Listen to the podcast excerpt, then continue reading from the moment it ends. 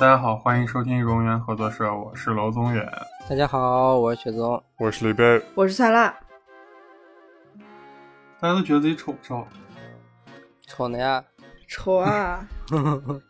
我们丑人合作社，李贝，你觉得你自己丑吗？你咋不回答我的问题啊？不丑呀，你看看，所以没回答。不屑于回答我这个问题啊。嗯，今天我们来聊的话题呢，就是嗯，在当下，就是我们作为新生代的年轻人，啊是否对自己有这个容貌焦虑，啊以及容貌焦虑这种东西到底是怎么产生的？嗯，我们单位里面啊，让我最感觉到容貌焦虑的人就是酸辣。单位啊为啥？为啥你觉得是算了？酸辣是一个理完理化理发理化理发理坏了，他会在地铁上哭的人，哦， 哦你知道吗？哦，就是听过我们之前那个别动我发型那期节目的人，应该知道酸辣被理理理坏了那个头发，他会在地铁上流泪。这个我觉得是一个等级特别高的焦虑啊，嗯就是他特别，就是也不能不一定不能说这个非说得是一个焦虑吧，但我觉得他肯定比我们都在乎这件事儿。嗯，你你当时头发被理的跟那个小飞象一样的时候，你没有在 蒙特利尔的地铁上流泪吧？ 小飞象小飞象的时候还挺骚的。啊，开心了起来。骄傲着呢。嗯，我也是，我现在是觉得就是不管理咋样的发型，其实都可以看，都没关系。还是不够焦虑。下次让酸辣带你去那个理发店理一下，可能你也焦虑了。我们虽然觉得自己丑，但是我们不焦虑。我不觉得自己丑啊，我跟李贝一样啊，哦，行的，就是头发这个东西，其实它只是一个，就是第一层吧，第一层焦虑，而且头发这个东西其实是可以改变的啊，很简单嗯就可以对改变。是的啊、其实我觉得容貌焦虑还来源于好多特别难以改变、不能改变的东西啊，啊，尤其比如说嗯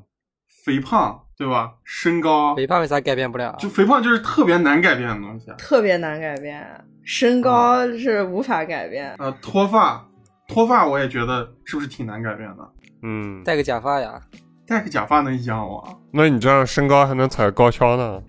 那也太难。哎假发你看不出来啊， 你高跷太容易被识破了。我们聊这第二点就是肥胖啊、我觉得可能就我和蒜辣经历过这个啊。啊嗯，对，就是我们俩以前都算是那种白幼瘦，是吧？嗯，然后现在都已经一个魔人布欧，一个成了那个，哎，北斗神拳的主角叫啥？剑次郎还是叫啥？拳？嗯就，是我们俩已经变成两个那种啊。我昨天我跟我朋友聊天说，我跟朋友说，再这样发展下去，我就要成马东锡了。是吧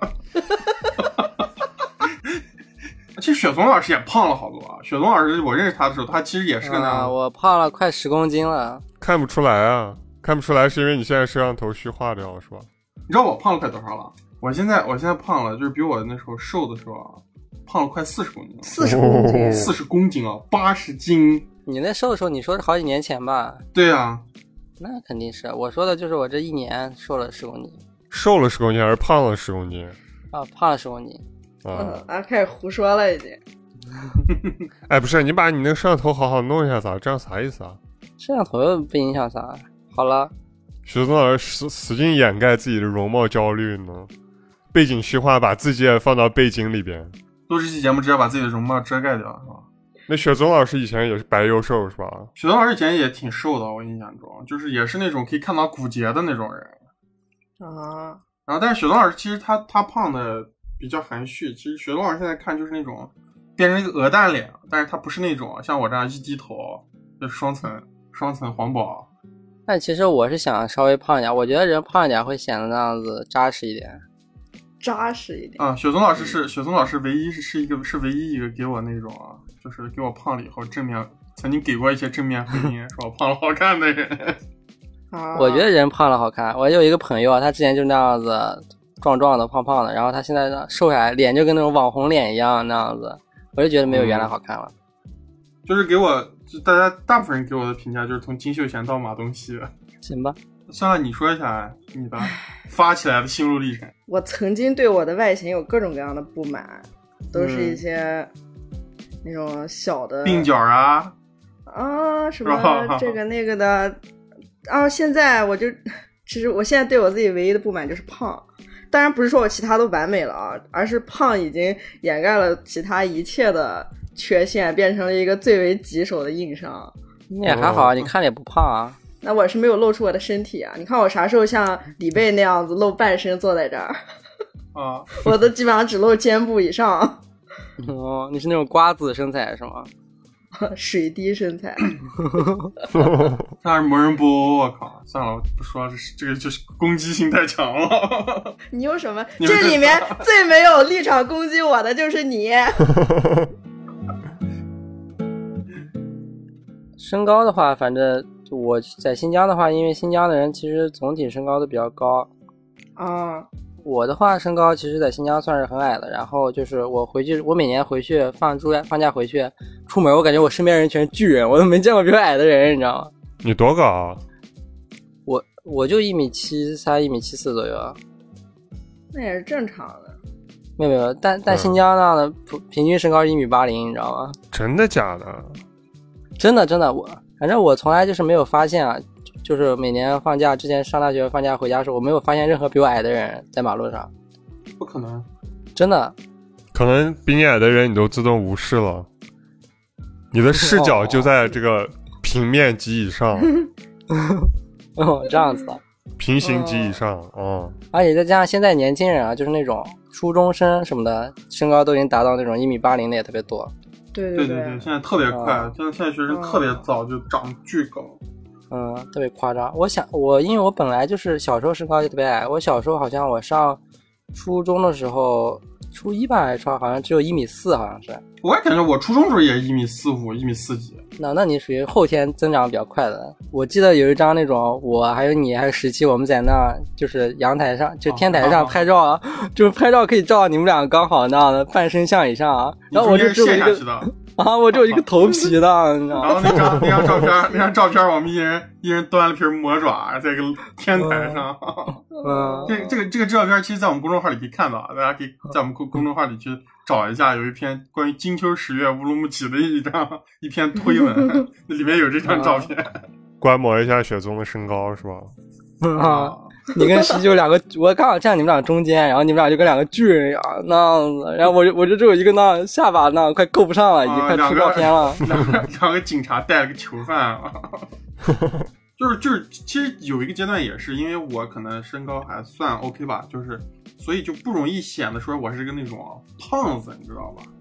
哦，嗯，就是对，身高会对中和掉你的一些，就是一个壮子是吧？啊，对是壮子 啊，就是但是现在也已经到那种后来就壮失衡了是吧？没有没有，现在也依然我觉得在那个壮子和那那个马上要破破到那个胖子的临界点上了，你知道吗？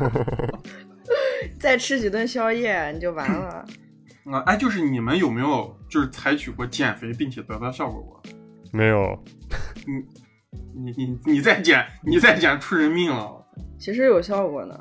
但是很难坚持。特别长时间的坚持应该才可以出效果吧？对，你坚持，你是咋减的？就运动啊，然后吃蛋白质啊之类的，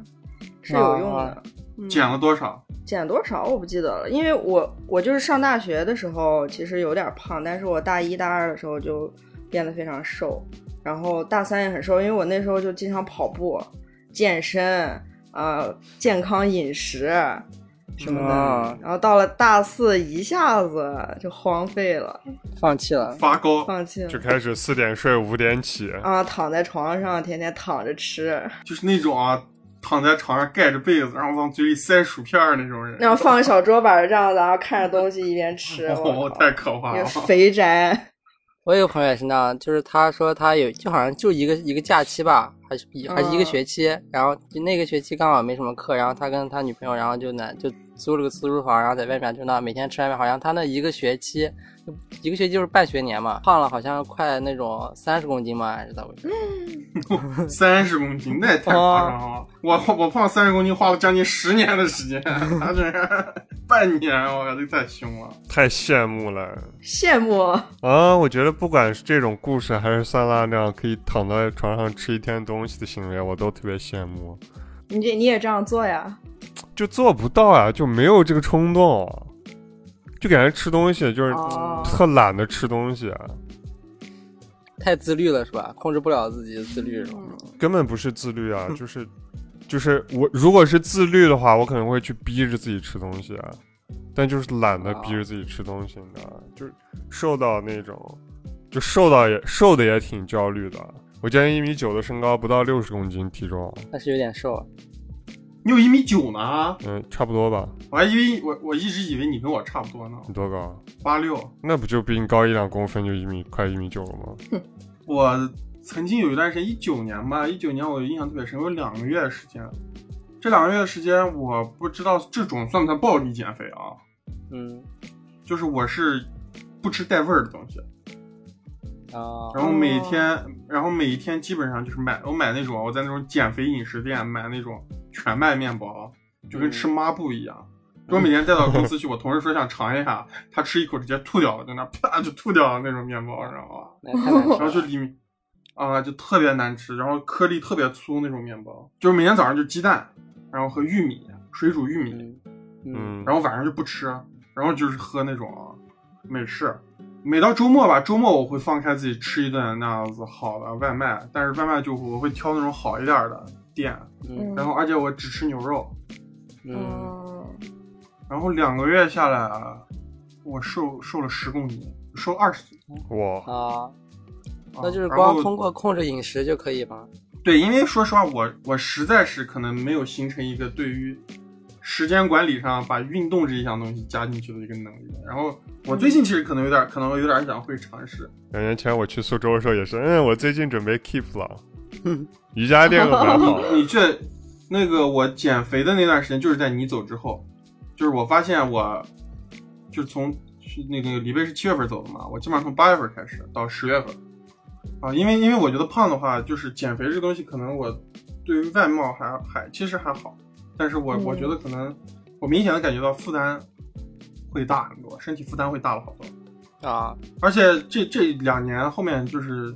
一九年嘛，上一次减肥事儿，然后我到这次我会发现，我觉得应该也不算反弹吧，就是重新长回了减掉的那些肉，其实也花了一年多的时间，就是我不管了，又又不控制饮食，而且可能嗯吃东西比之前又更那个啥了，啊，每次那种半夜十二点点外卖吃的，啊，还吃毛血旺啊，现在又长回了减肥前的体重，而且还超出了好多。而且这样吃的话，其实特别容易长胖，对，就是肆无忌惮吃的话，就是你通过节食去减肥，你我那算节食吗？算呀，你一辈子都得那样吃那个抹布，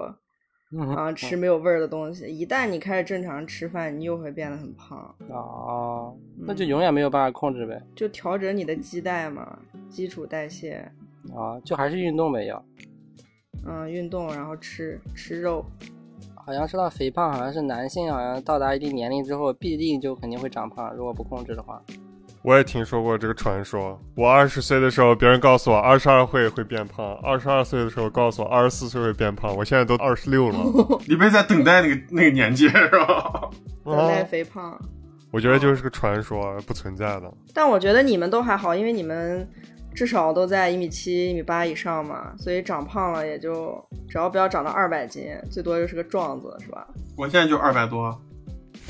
我已经突怪不破得二百了。怪不得录音的时候你的椅子一直响。承受太多重量是吗？ 啊，这期这期这期我们下面评论里面抽一奖，抽一名观众来给我当椅子，我靠！可怕，椅椅子奴，椅子奴，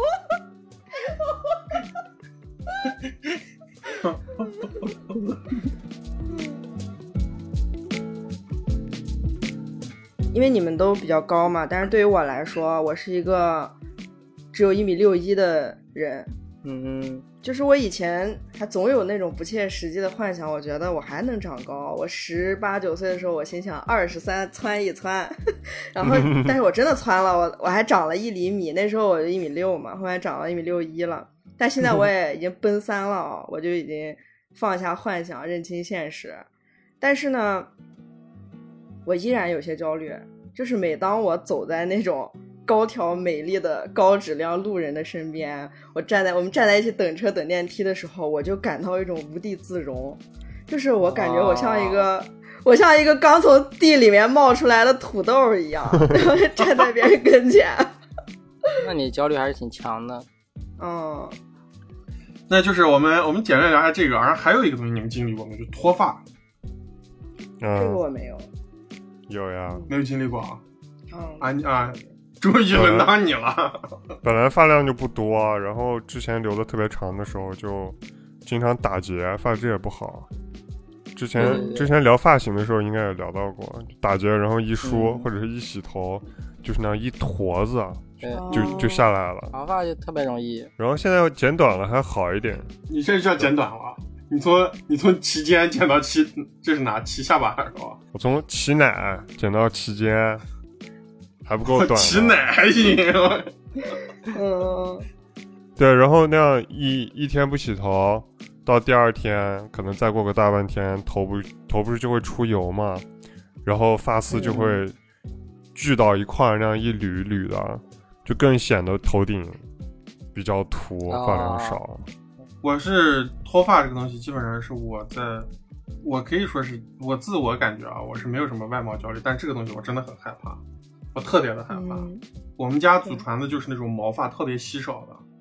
嗯嗯，我哦爸我妈全都是这样子，然后到我也是那种毛发就不重，然后头发就是，但是我其实上学的时候头发还好，就是你那样子头手插到头发里那样一弄，你就可以感到你头发厚厚的，你知道吧？虽然肯定哦有一些更厚的人，我也见过，跟熊一样的，但是太羡慕了。就是我还是明显可以感觉到我的头发是有重量的，你知道吧？直到慢慢的，呃，我印象特别深，就是我开始烫头以后，就是我上大学以后，啊，嗯，然后损伤头皮我的了头发就没有那么的厚了。然后直到最严重的一次就是，呃，疫情那一年，疫情那一年封城之前，我在乌鲁木齐烫了一次，嗯，烫了一次头，但是直接把我头给我就就咋叫烫坏了，你知道吧？而且再再加上那段时间，就是我回到苏州以后，三四月份吧，就是睡眠也特别不好，然后我每天洗头就疯狂掉头发，啊，我慌了，然后我再也不烫头了，我直接就把头发剪掉以后再也不烫头了。嗯嗯，然后我也不会，就是因为那段时间我头发也特别长，你你那个应该李贝上次来的时候好像我是短发是吧？嗯，因为我工作了以后，我也有过好有过两次吧，就是留到可以把头发扎一个，后面扎一个小球儿，而且不用那个发箍就可以整个把所有头发就这样子扎到后面扎个小球儿，扎的高一点。嗯，然后，但是我就再我再也不那样子，我还是那样子的短发吧。嗯那次真是把我吓坏了，那你能不能留出来胡子啊？呃，留不出来。 我跟你讲，我毛发稀少，还留我留胡子就是那样子稀稀拉拉的，然后看上去特别沧桑。啊我也是，那样我也子是留。我不是那样子，有一些人那样子哇一留，但我跟你讲，我爸就是那样子，我爸的胡子可以长成那样子，我爸胡子一长就连着呢。男的好多男的就是那种把胡子刮掉，啊然后他的下巴就是青色的那种。嗯嗯，对对对，啊、我我们一留胡子就是那种小小白胖子啊，他妈留没到长时胡候子吧不三不四了。 然后我留长发的时候也是那种疯狂掉头发，然后我甚至还就是买那个霸王生发洗生发洗发水来使用，使用了好几个月，而且因为那个时候就长头发也长头发肯定会掉，然后扎辫子，扎辫子你又会对那个头皮，每天你就那样子紧绷着它，嗯尤其是尤其是发际线之类的，啊，就更掉然。后就有对，然后就发现网上大家都说那个霸王生发也特别好，然后就让就是买了好 霸王几生个发月，液就是那个短的那个是吧？对，嗯，又买那种生，它就有那种洗发水，它有生发液。洗发水是说你洗的时候你用它那个洗发水，然后生发液是你洗完之后你把那种就是就是你的发际线呀、地方，然后你涂一下给它，嗯，让它连续使用了几个月，还没有太大效果。结果发现自己长得有变得有点像成龙了。所以这些生发的东西到底有没有好用的？ 有呢，有那种治疗雄脱的，雄性激素过高脱发，有那种药，是内但是服用的还是外用涂的？抹的，涂抹的吧，应该是，应该也有内服，但那个东西会让你的精子质量下降。嗯，行了吧，我们之前我感觉我们在座几位精子质量都不高，我操，今天这这生活作息，我操。 然后刚才聊到就是男人到了一定年龄啊就会肥胖，嗯，然后还有一个特别重要的东西就是男人到了一定年龄就会油腻。嗯，哦然后我们我们先我们先我们先不要，我们三个人先不要说，我们算辣说一下，算辣你觉得我们三个人有没有油腻的？没有，真的假的？真的真的 没有算了，说以后还想还想在这个单位混呢。啊，还想继续。啊。还要去在单 呃位好好做人呢，是吧？嗯、就是呃，这个东西其实我们写大纲的时候，其实聊了一下这个东西，它不能完全算一个外贸的东西吧？我觉得，对吧？但是它也有一定的，当然算外贸了。不是，但它油腻这个东西，它外有时貌候形容气这个人的质语言，语言对吧？对嗯，它是一个综合啊但性的是东西。对，但是其实油腻这个东西，它其实是有一些外貌的因素的啊，然后也是一个我们现在大家常说、常用来这个来攻击别人，然后也成为一些人焦虑的一个点。我会不会变得油腻？是不是油腻了？ 对，你们觉得油腻的标准是啥？头发少啊，你啥意思啊？头发没有，其实我给我跟大家讲一下，李贝头发没有那么少， 是李贝自啊己那样心虚，显得那样自己是个秃子，你知道吗？ 其实大家不要。其实嗯啊，其实我们就是比较谦虚啊，我们里面最不谦虚人就是我，所以我把话放这儿。就是我们现在把我们会议开会的这个截图啊， 截个图啊，到时候发公众号里，大家依然觉得我们四个啊，我们四个面貌姣好的那种男男女青年，你知道吧？哦，嗯，觉得我们四个凡尔赛呢，在这儿。没有凡尔赛，就是我客观来说，我们比我们还是在社会水平中上啊。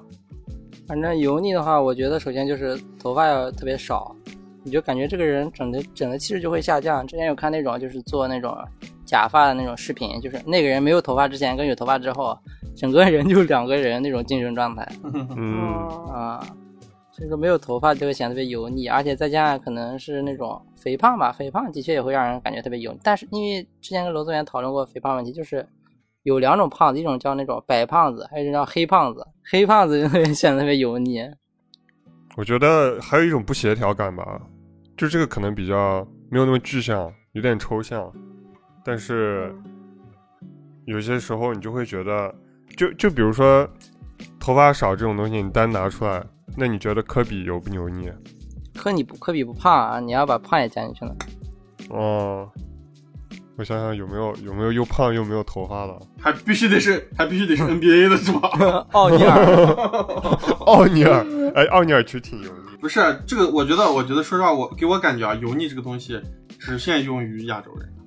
就是大家社会标准上经常说，在我这边看，就是我只能从亚洲人的脸上看出来这个人挺油腻，但我看欧美人，我感觉他们都长那样子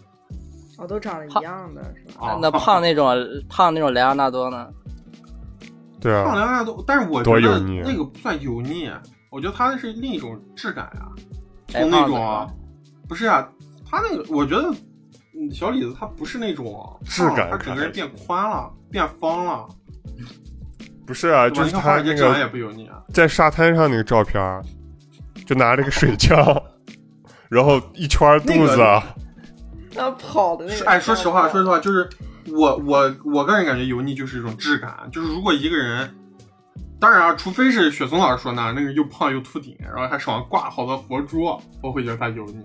但是像小李子那个程度，我在在我这儿看来，就是一张照坏了的照片儿，所有人都会有那种状态。就是一定，除非小李子。不过说实话，小李子我，我突然想到，还是挺油腻的。就是因为我对油腻有一个交相貌之外的东西，就是好为人师。小李子，嗯，包括那个谁，对对，你非说那个那个啥的话，还有那个谁，我也觉得油腻，就那个叫啥，威尔史密斯，你知知道吧？哦他们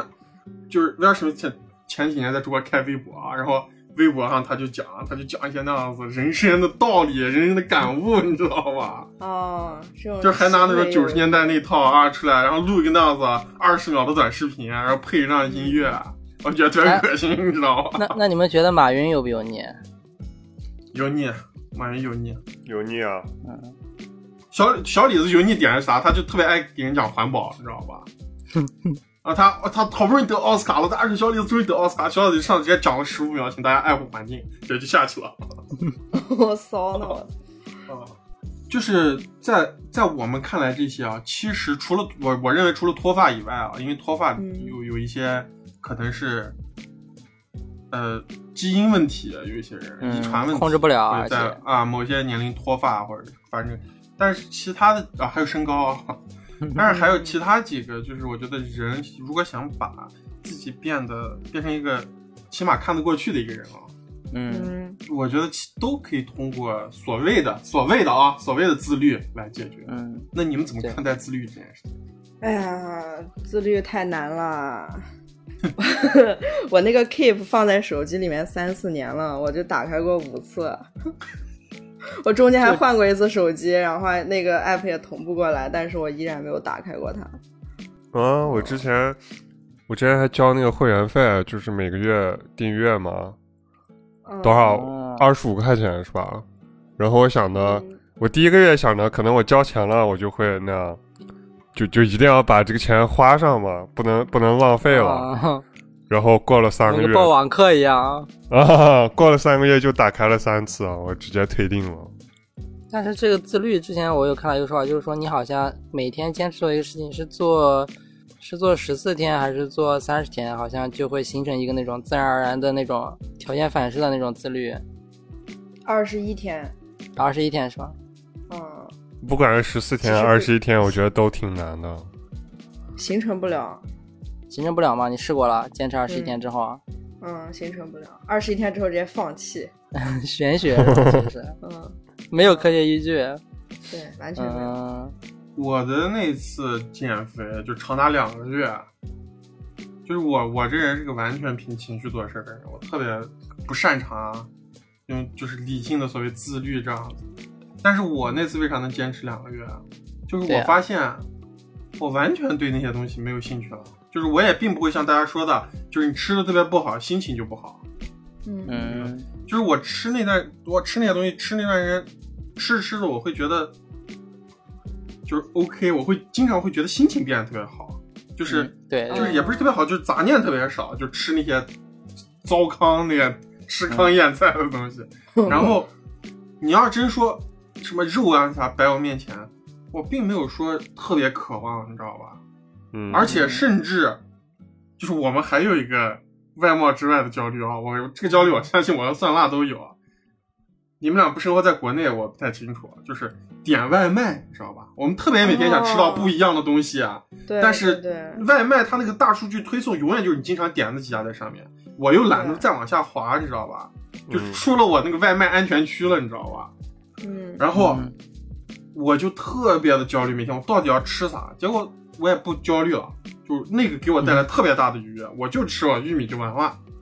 你知道吧？对对对，就没有说什么特别向往，然后什么大家说吃糖啊，心情会变得不好，然后我就看着那个就是这个东西框好了，我就吃这个，然后就解决了我一个问题，你知道吧？我不用每天去想那哦，些你事。的生活就变得简单了，因为对嗯做选择是特别内耗的一件事情。对对嗯对，特所别以浪我费那段时精力间。所以我那段时间心情也挺好的。然后嗯虽然经常饿吧，但是我对于饿的时候的那个心情也有了一个就自我疏导，你知道吧？就是别、哎别想了，马上就可以吃玉米了的 那种。你知道吗啊，然后那段时间、嗯那段时间学会了喝咖啡吧，就那段时间自己就是唯一我觉得可以选择的就是，呃，因为那时候雪松老师走之前留给我一个精神遗产，就是他他买了好多挂耳，以前我没太接触过那些，然后就喝呀，我觉得还能喝，然后后来开始喝美式，然后自己就开始买一些东西，然后用豆子冲啊，自己磨那样子，嗯然后可能在这个东西上会自己做一些优化，然后其他的我就不会，而且冲咖啡这种东西也是一个特别好的一个过程。然后我就曾经就在那个阶段里，曾经经常会出现那种在一个下过雨的那种夜晚，啊然后我开着窗，然后打开我的电脑，喝一杯咖啡，哦心情就变得特别愉悦，整个人哦呦，啊。那为啥后来放弃了？后来放弃了，就是因为你工作时间久了，慢慢的你的就是生活关系也就多了，同事呀、有女朋友。然后有一段时间，我是觉得特十一那段时间吧，我是觉得哦，马上放假了，今可能要有好多人好多活动，你知道吗？大家出去玩呀、嗯啥的。然后我就说，而且我也减了一段时间了，我要不要尝试？而且我甚至都不是那样特别如饥似渴的回到那个状态，你知道吧？我就说可以尝试先，嗯就是先变换一下，变回就是我吃就是以前吃东西那个状态，就是、嗯但是稍微控制一下就行了。我想的应该也不至于，然后确实是不至于，没有说吃完以后一下子就长回去，但是我就就继续吃了，就是由由由奢入俭难，你知道吧？就老嗯老是有事儿，就让我再变不回原来那个状态了。嗯就比方说，哎，大家又去吃个饭，一块儿吃。我就想着，哎，去去年减了两个月，那就去吃吧，应该现在还攒下一些那个 效果。然后吃吃早日反慢慢弹慢啊，然后就攒两个月用一年是吧？啊，咱俩确实用了一年，一年多，将近两年。用就天啊，啊！但是如果但是那段时间我的外貌确实发生了挺大的变化。我的同事说，我同事问我是不是吸毒了，说我的手脱相了。 对哦他们来说，啊，对他们来说，就是当然我那时候还是九十多公斤，比起我那个高中那时候那个样子，还是还是胖还是胖子。但是那时候对我同事，对我只见过我上班以后的那些同事来说，我已经特别瘦了。那时候，就是我那时候已经快要接近八，就是九十整了，九十公斤整了。就是我减之前是一百零四公斤，就是减掉二十多斤。我之前认识一个那种素食主义者，他就说，就是你如果吃肉的话，因为肉它里面是有那种那种动物死之前那种 怨气。你要是吃的话，那个怨气就伴随你，它就会导致你整个人的状态啊、心情啊都不好，变成一个怨男。我其实特别讨厌，就是国内动不动有人开玩笑就说啊你瘦了，或者你特别瘦，你是不是吸毒啊？这种这种玩笑，啊因为在国内的这种政策和文化下，就吸毒本来就是一个很那种肮脏、低下、罪大恶极的一个事情。啊然哦后对你非要把这个事情跟人变瘦了这么一个很正常的生理现象联系到一块儿，就特别制造焦虑，你知道吧？就一句话把你那些付出的努力都给遮遮盖掉了。对，就是啊嗯，就是经常经常说身材焦虑啊，也都是提到肥胖，啊就瘦就本本来就是一个挺容易让人觉得被忽呃挺容易被忽视的一个事情，过瘦，然后你又对老爱用这种吸毒这种东西跟它联系到一块儿污名化瘦人说是，啊，就是就是大家都会觉得啊，好像瘦就是大家都想要的一个状态，啊像我这样就是极瘦，就是所谓瘦到脱相的这种，哦，我明白了，我明白了，我明白了，就是那种大家说哎这个女孩儿长得真漂亮，而旁边人说骚货，是不是就这个意思？啊，所以李贝是有过瘦焦虑。对啊，而且嗯这这应该是我外貌焦虑里边最严重的一项焦虑了。你那个身高的确太瘦了，哦，不到六十公斤，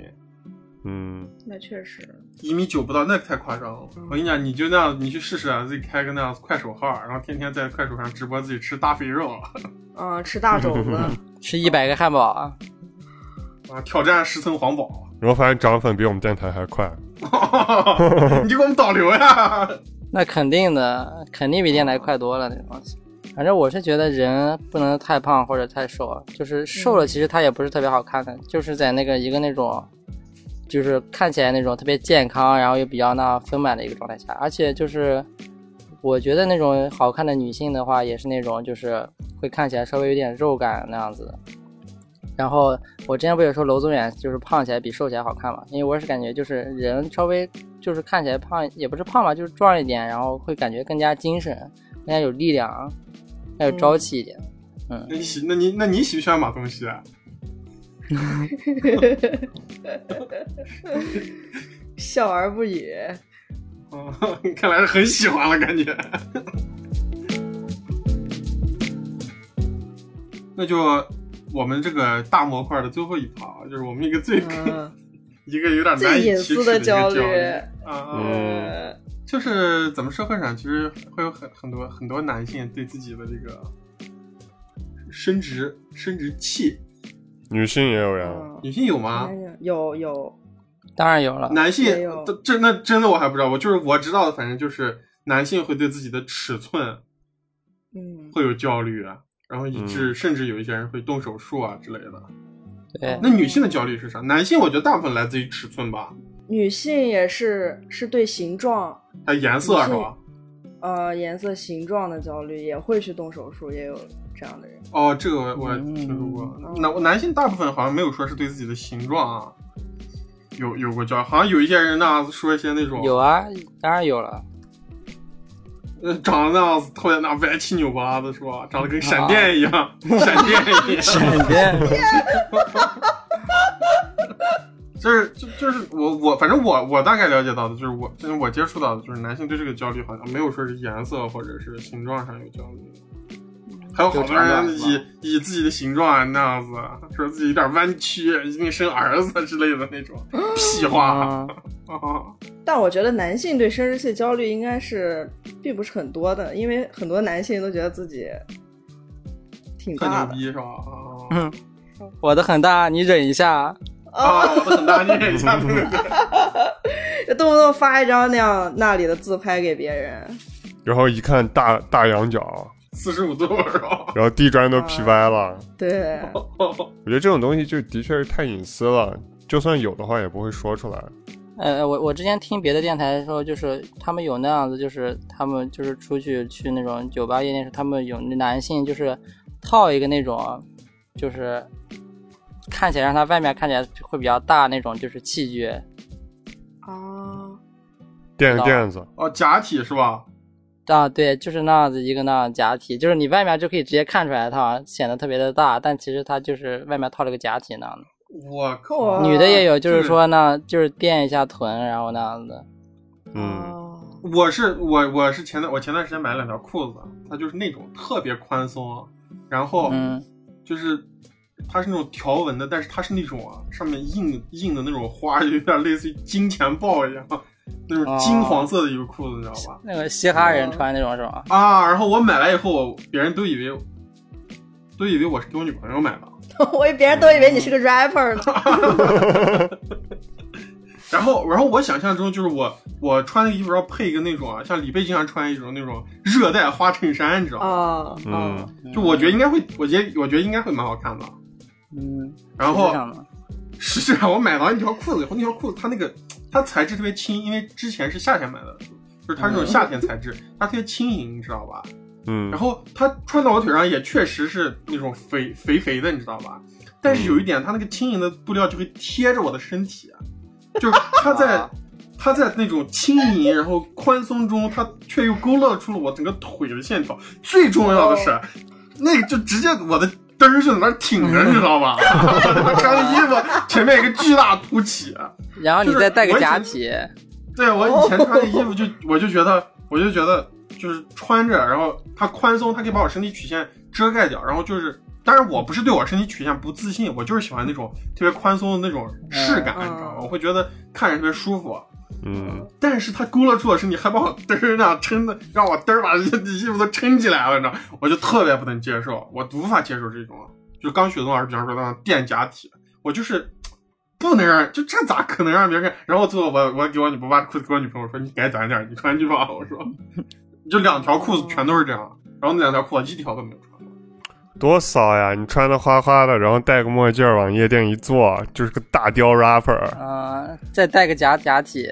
啊，咋个嘚儿是 吧？我啊。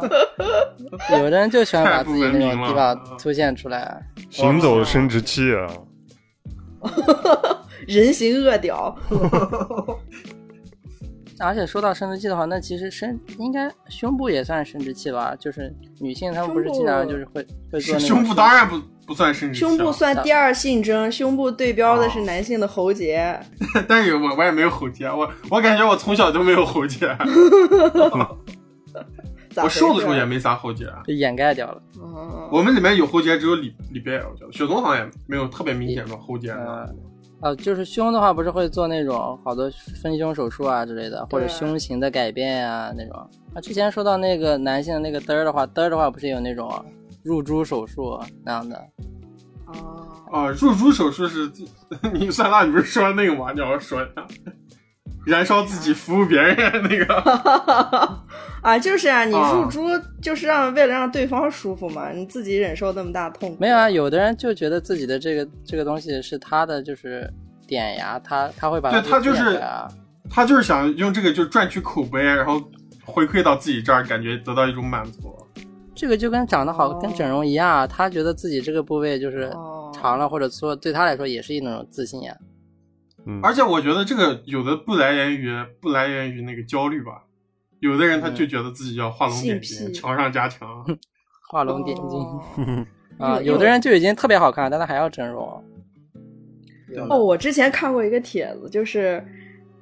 他们那个什么的时候，那个入猪男的皮破了，然后一个猪掉进了那个女性的身体里，我去， 哦然后这个女的她去医院想、想去把它取出来，但她在医院那个楼梯上好像摔了一跤，然后那个猪又掉出来了。 一个荒唐的故事啊， 不好意思。摔了一跤，然后听那楼梯上有那个弹珠掉落的声音，大大大大大大大大大大。人家说你摔倒咋是这个声音是吧？钢珠获得自由。太可怕了。嗯，那说起这个生殖器啊，就不得不说一个叫性性行为焦虑吧。我觉得这个也算是一种焦虑，就是就是很多人他会标榜自己十八厘米两个小时起，然后七进七出这种，然后导致很多没有性交过的人，或者是啊没有过性行为的人，或者是怎么样，他们就会非常不满。或者就是会充满一些幻想吧。我觉得这是一种性行为的内卷化，内卷化，可能大家应该就都是呃没有多大，然后什么三三五分钟就完事儿了这种。为啥两个人都低头沉默了？咋了？想呢是吧？ 嗯，掰着手指头算一算。你不沉默，你他妈倒是说呀你！你妈的，哦，你们两个人直接同时低着头往往自己那个呃生殖器看呢， 我是觉得这个东西是男性之间的可能的一个以虚荣心引起的一些以讹传讹啊，而且是有一些男性，我就我就觉得大部分男性是缺乏真正的跟女性沟通的，我觉得对对是吧？对，就是在就是学习小电影了，我觉得是。对对对，而且男性好像有一种，反正男性好像是有一种那种性崇拜还是啥的，反正女性其实倒还啊好，，生殖崇拜这样子。啊啊，对对对，男性好像觉得这个是其实崇拜一直都存在，对，我觉得男，而且反而到现在这个社会上，男性反而好像是要以这个来证明自己，好好像以前就这样的，都那种动物好像也是这样的，对，嗯好像是个天性啊、但我觉得这其实就算是一个那种优势啊，就是毕竟人还是一种动物啊，它就是你的 DNA 里面刻着是你要繁衍的那个基因在里面的，所以说对生殖崇拜肯定是一种就是 DNA 就是最底层里面存在的东西。但是动物繁衍后代其实是非常快的，它啊为了快速繁衍后，代，它其实不是为了快感，它就是一种繁殖的那种本能，所以它会非常快。你看那个，瞬间你们有没有看过那个？你们有没有嗯看过那个兔子的动图？哦，动动如脱兔是吗？大家大家是什么？从什么年纪就是对于容貌有认知？大家觉得这个好看，或者这个女孩好看，或者是这个男的好看，或者是我这个衣服好看，觉得什么样是好，什么样是坏？就是我们可以跟观众聊一下这个，我觉得。我觉得这是一个特别私人的话题，就是我们的审美肯定不一样。比如说，你觉得赵露思好看，我觉得赵露思特别丑一样。 嗯，就是比如说我的我的那种爱好，我的取向狙击就是深色皮肤、小眼睛，然后哦胖一点，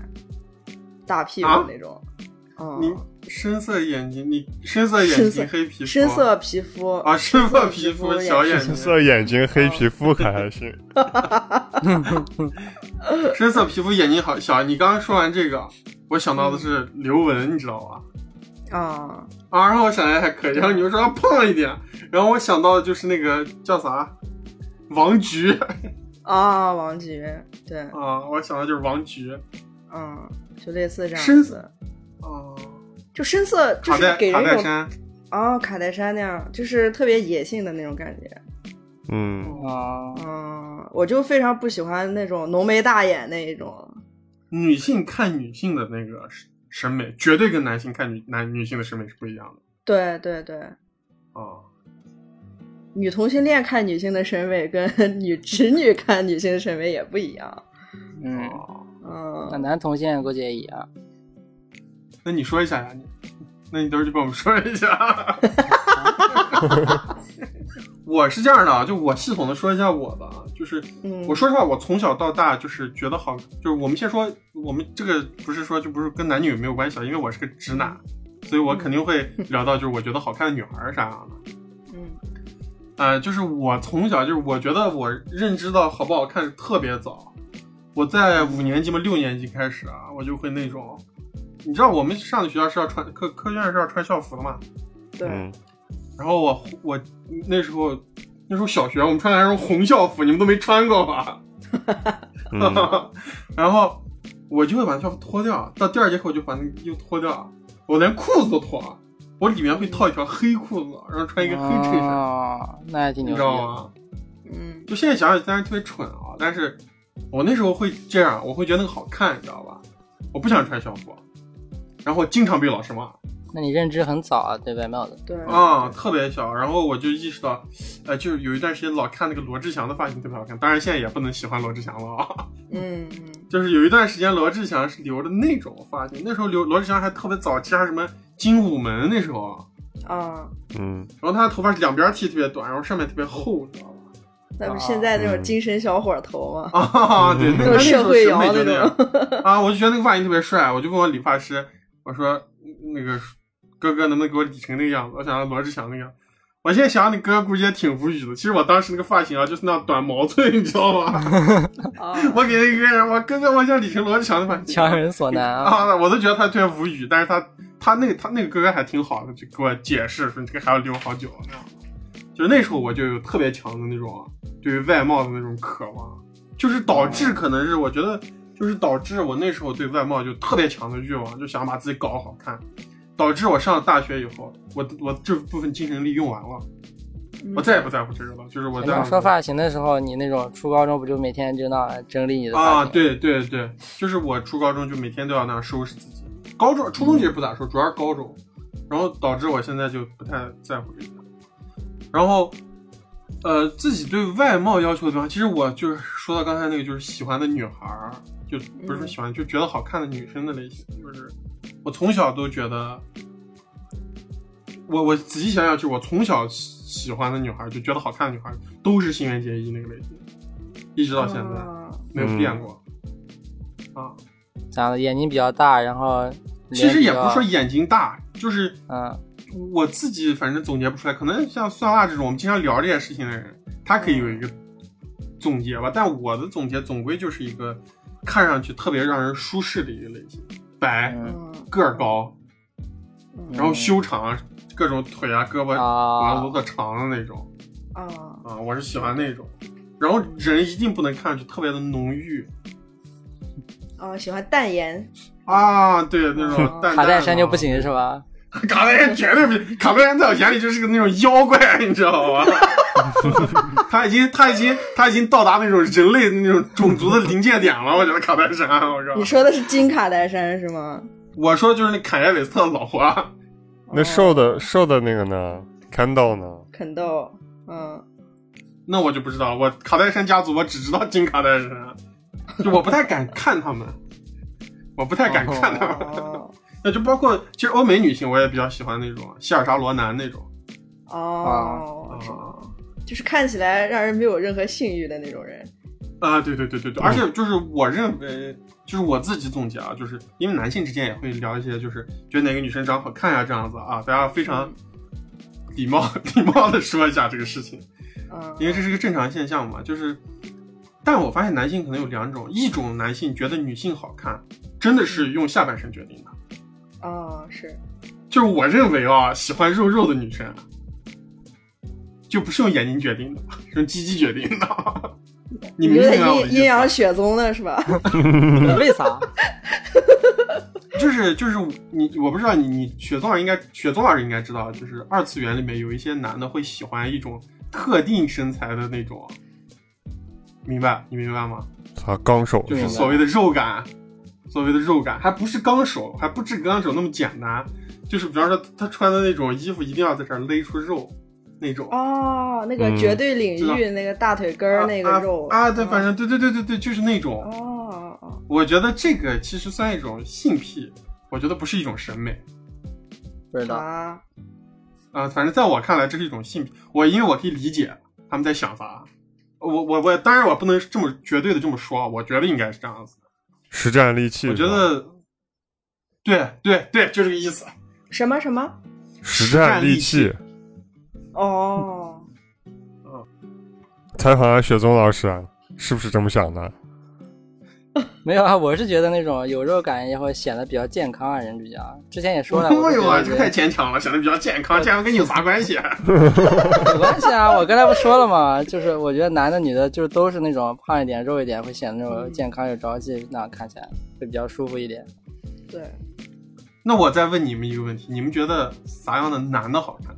我是喜欢那种，就是一就是那马种东中锡啊年，没有中年那种，就是中年然后比较那种精壮的那种，就是男性。练老你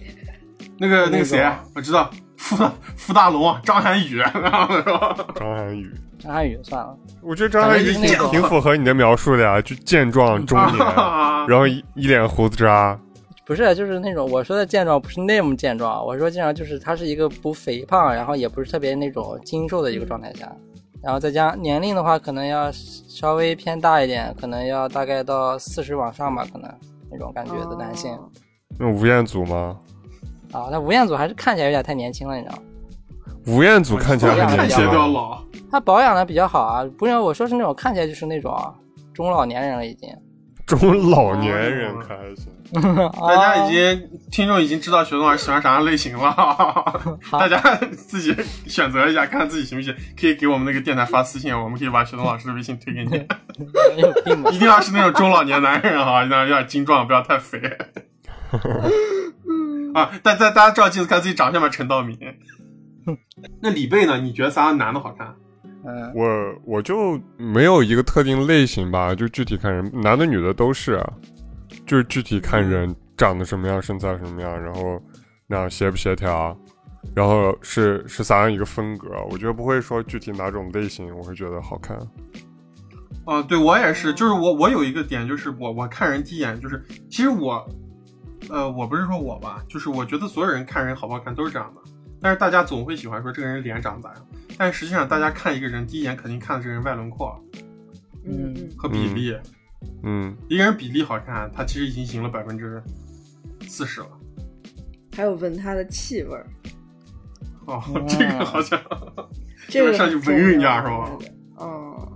有些人哎那我种是味道不喜欢。反正同性的就是男性朋友的话，反正我是看那种就是稍微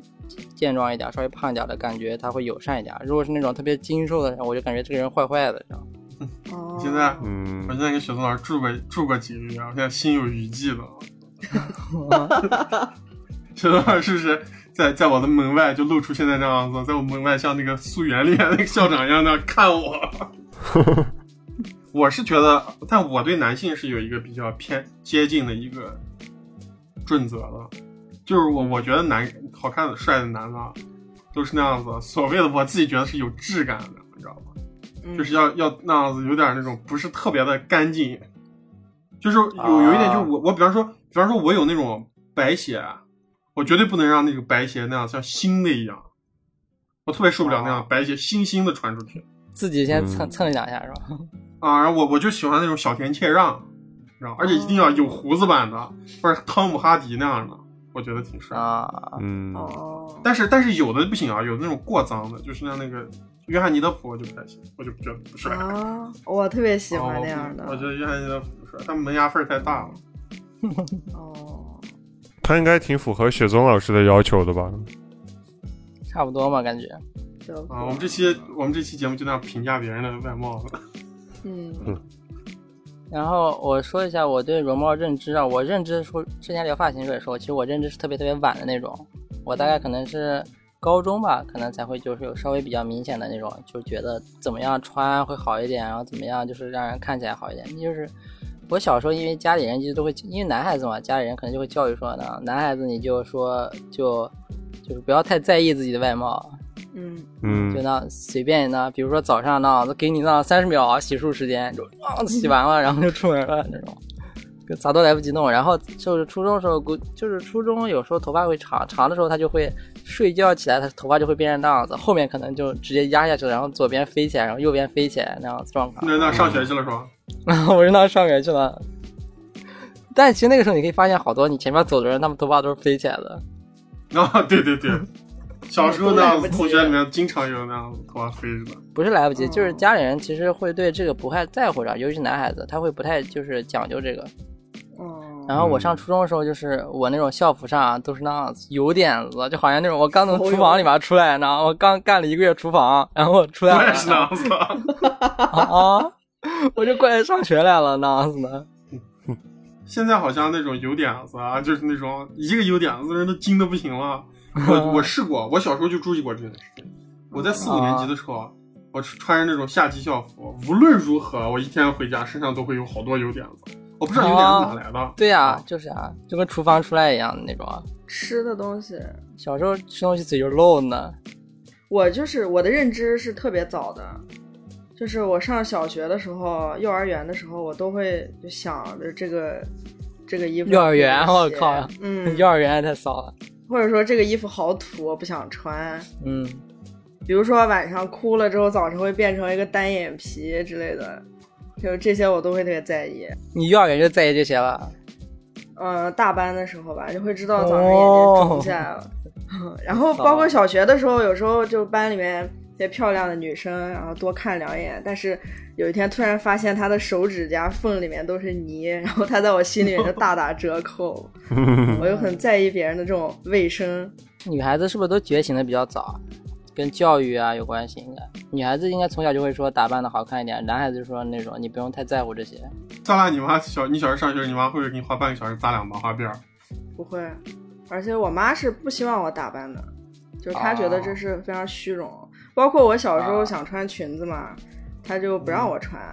啊，我穿裙子是为了跟其他的女孩一起玩儿，要不然就是我们那个幼儿园有一个女孩子，她她们都有团体的，然后她就认为你幼儿园就分体。团体了，你们幼儿园怎么那么对可怕的？啊、他就说你不穿裙子，我们就不跟你玩儿，因为我们都是你幼儿园咋跟那种现在的社我们会一都是样公呢？主是吧？我们都是他格说格。我们，他说我们都是模特队，我们都要穿裙子，你不穿裙子我们就不跟你玩儿。然后我就你不啊，穿对裙呀子，裙子帮和裤子帮是吧？对我妈，但我妈不让我哇穿裙嗯子，太可怕了那时候啊！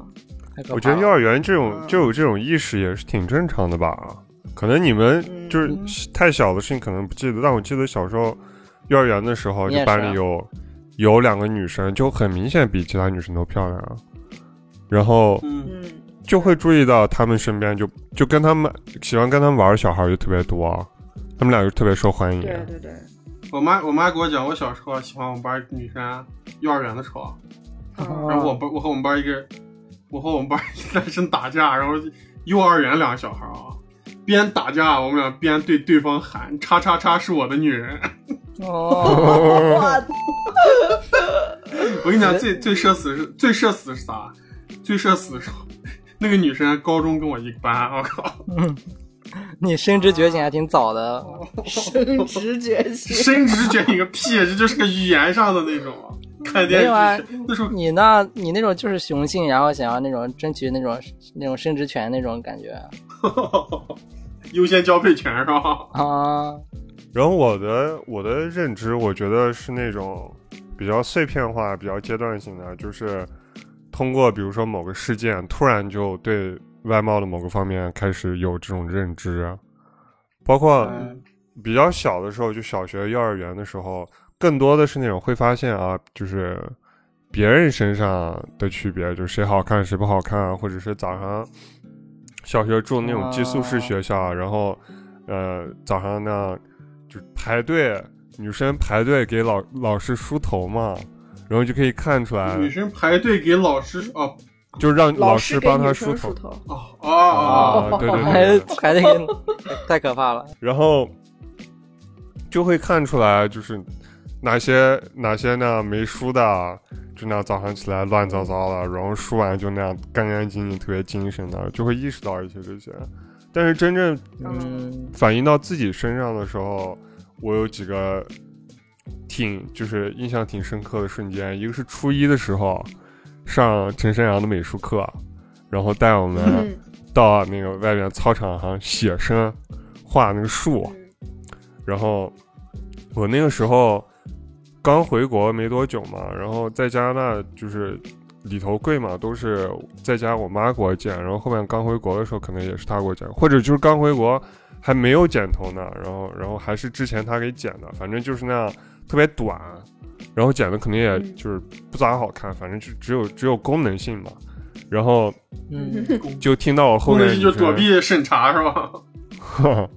然后就听到我后边的女生说我像个小和尚嗯，啊，然后这个嗯这个事情印印象就特别深刻，然后就从那个时候就开始注重发型，就再也不让我妈给我剪头了，就开始现在理毛你现在已寸，经啊，你现在已经不像小和尚，你现在像老道士。 然后后边发育期间就身上第二性征开始出现，然后就发现一些从我爸那边遗传的特征。我我特别不喜欢我爸嘛，然后呃跟他关系特别不好，然后也特别变得就是特别抗拒，呃特别怕那种自己身上任何事情像他，我都会感觉到焦虑，感觉到恐惧。然后发育的时候就开始发现我身上有些特征特别像他，比如说就也是特别瘦，特别干瘦，然后喉结特别明显，然后穿过衣服的味道一闻就是就就是那种跟他跟他穿过衣服味道一模一样的那种。然后同样也是毛发少，就手上手我手臂上基本上没有什么毛，啊然后腿毛也比较稀疏，然后还有一些表情也会像他，然后就会就会。嗯哦在这些方面有焦虑，然后还有一个就是在穿着上，呃，会比较想避开那种可能，我觉得可能别人别的男生会说我娘的东西，因为我本来性格就不是那种哦特别外向、啊特别大大咧咧那种，然后嗯如果说再穿一个那样粉的呀、啥的，就特别怕别 人说我娘但现在你是不是好多那样粉衣服呢？我感觉你现在啊。对啊，我现在就 各种，粉的紫 了。啊那个时候就穿的就各种就 热裤热裤之前哦，对，啊热裤。那个时候就都是那种深色啊，然后戴眼镜啊，我还记得戴眼镜儿戴了个圆框的那种隐形框的眼镜，然后被人说像嗯女透生明戴的了，然后我直接第二周就就去换了一个方的那种黑框眼镜，啊，那还挺在意别人说法的。对，哦对而且那那时候在意的就现在看来是挺蠢的事情，就是别人觉得你是是不是有点娘呀、什么的这种事情。哦，我嗯也有这种时刻，就是怕别人他说别我说你，娘，说你娘咋了？为 啥？就是为什么怕别人说我娘？这个当然现在想起来是非常非常愚蠢的一种行为，但当时就是被那种风气和所处的那个圈子所逼迫着，然后做出那样的选择。就是我上初中之后，性取向开始流动，嗯，嗯开始意识到一些东西的时候，那个时候就开始中性打扮嘛。那种打扮，一方面是渴望就是散发出一种信号，就是让这些 gay，、当然女同现在也可以你统称为 gay 吧，这些 gay 你是铁 T，呃啊、认出认出我，就是找到同类嘛，然后渴望被他们认同。所以那时候就非常幼稚，就是不希望别人说我娘，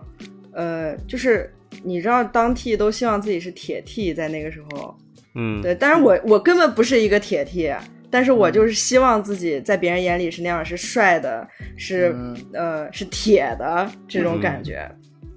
然后，而且那时候同学嘴都特别损，就是他们会说：“哎，你咋这么娘？”比如说你在校服里面穿了一件稍微花一点的衣服、粉的衣服，他们会说：“你怎么这么娘？”就我那时候没有意识到，我就是一个女性，我我娘是非常正常的。啊，原来他们对女对生也会说这种话。对，非常，尤其是就是、哦非常过分，而且尤我其我是不尤其是你的，尤其是你的 gay 同伙们是吧？尤其是那个对同伙 T 们。对，那个时候说话就特别直接，特别损啊。非常直接，嗯，管那种娘的男男生就叫唱戏的啊，我记得哦小学班上有还有这种呢啊、啊然还有后这种的，这么这然后种对那种平胸的女生，我自己也干过这样的事儿啊，就平胸的女生给她外外号叫小红帽飞机场啊？小红帽，为啥？啊、因为奶奶被对啊狼吃了。哇！啊哎哇， 那内涵啊！我是这样觉得啊，就是我是觉得，就是在小这种小学生群体里面，啊就是我其实是认为，就是小孩儿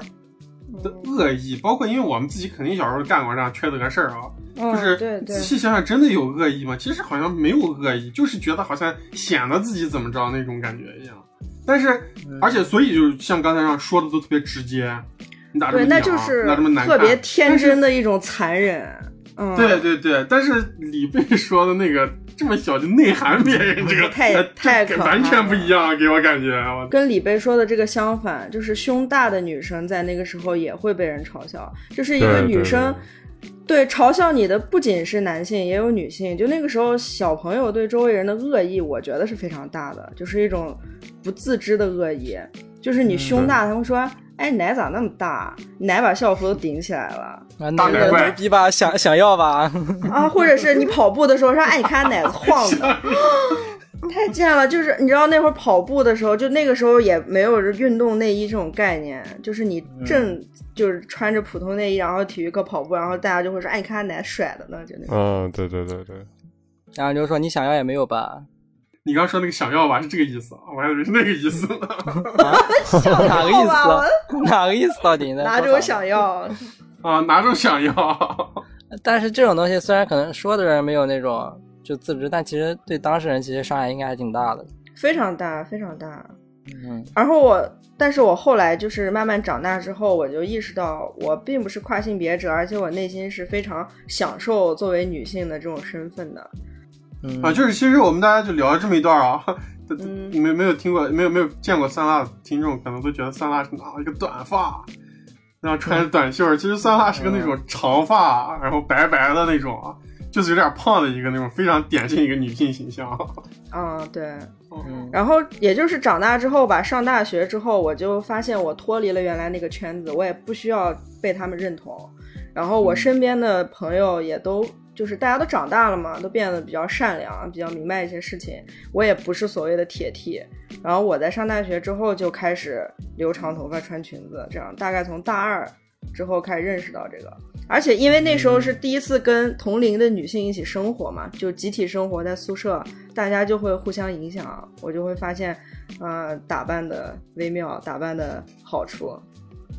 我那个，然后就是，但是其就是初中的时候，其实就是稍微对自己的就是外就是打扮啊，就是没有太多的概念，因为就是在传统的那种就是普通中国家庭里，他们是对男性不会有这个就是有这个要求的。然后，但是我对那个时候对外貌就已经稍微有点那种认知了，就觉得自己长得不太好看。然后到高中的时候，然后我就跟那种同桌，我们俩就上课那种，我们那种相互就那种倾诉外貌焦虑，然后我们就每天啊说我长太丑了，然后我同事说我也长太丑了，我们就那相约去整容，你知道吗？那样子，我俩说哎，我们我们啥时候去整容呢？到底？我们每天就在那讨论这个事情。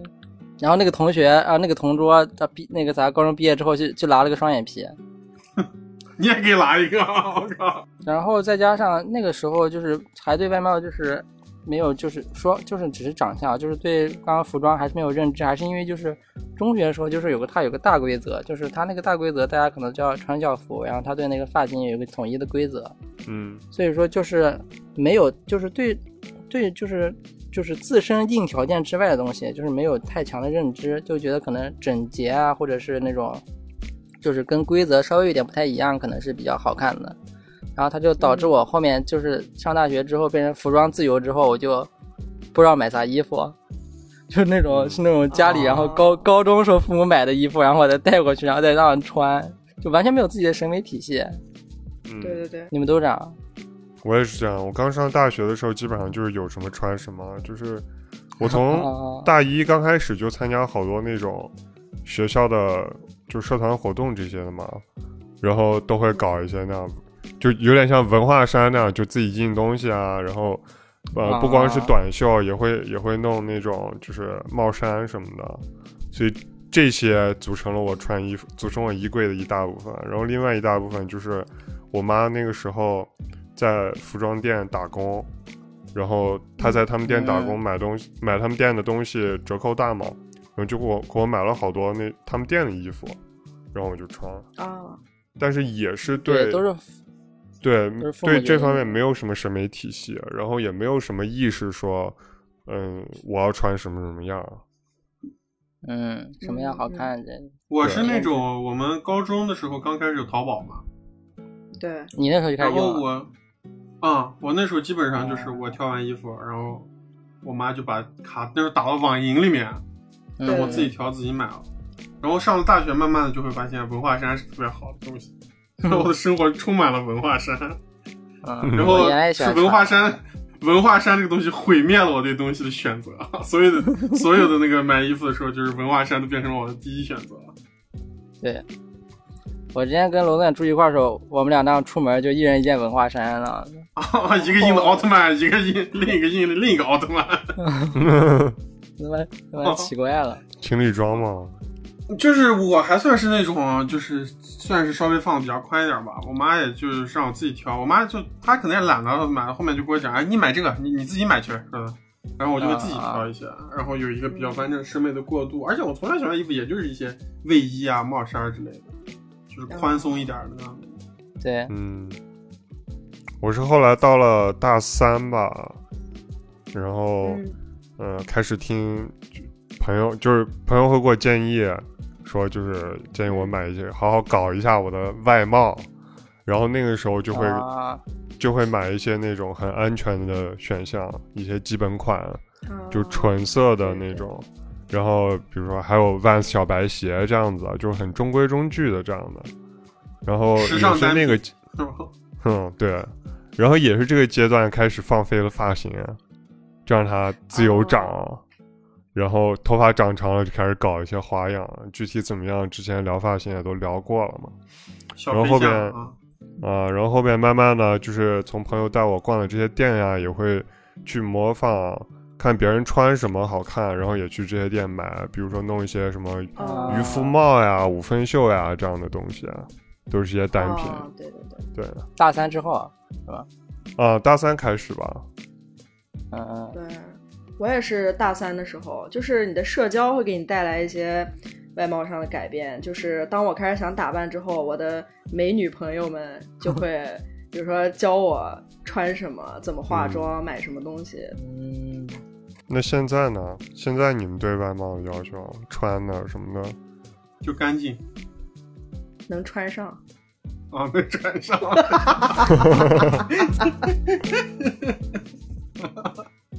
我现在啊、就是我在家要出门了，哎，坐在这化妆，就化的漂漂亮亮，站起来站到镜子前，一个胖子不知道穿 什么，已经化了全妆的胖子， 是吧？啊，然后然后穿的非常宽松朴素的出门了，那个脸跟你的衣服根本就不搭。就是现我说个现在的啊，就是就是来到日本之后啊，就是嗯，就是因为日本它其实百感觉百分之九十人他都会就是稍微一下打扮一下自己吧，嗯就，是因为男性的话一般就是上班族比例特别多，大家都穿的是正装，一般就你在路上十个人里面可能有六个人都穿着正装，然后啊、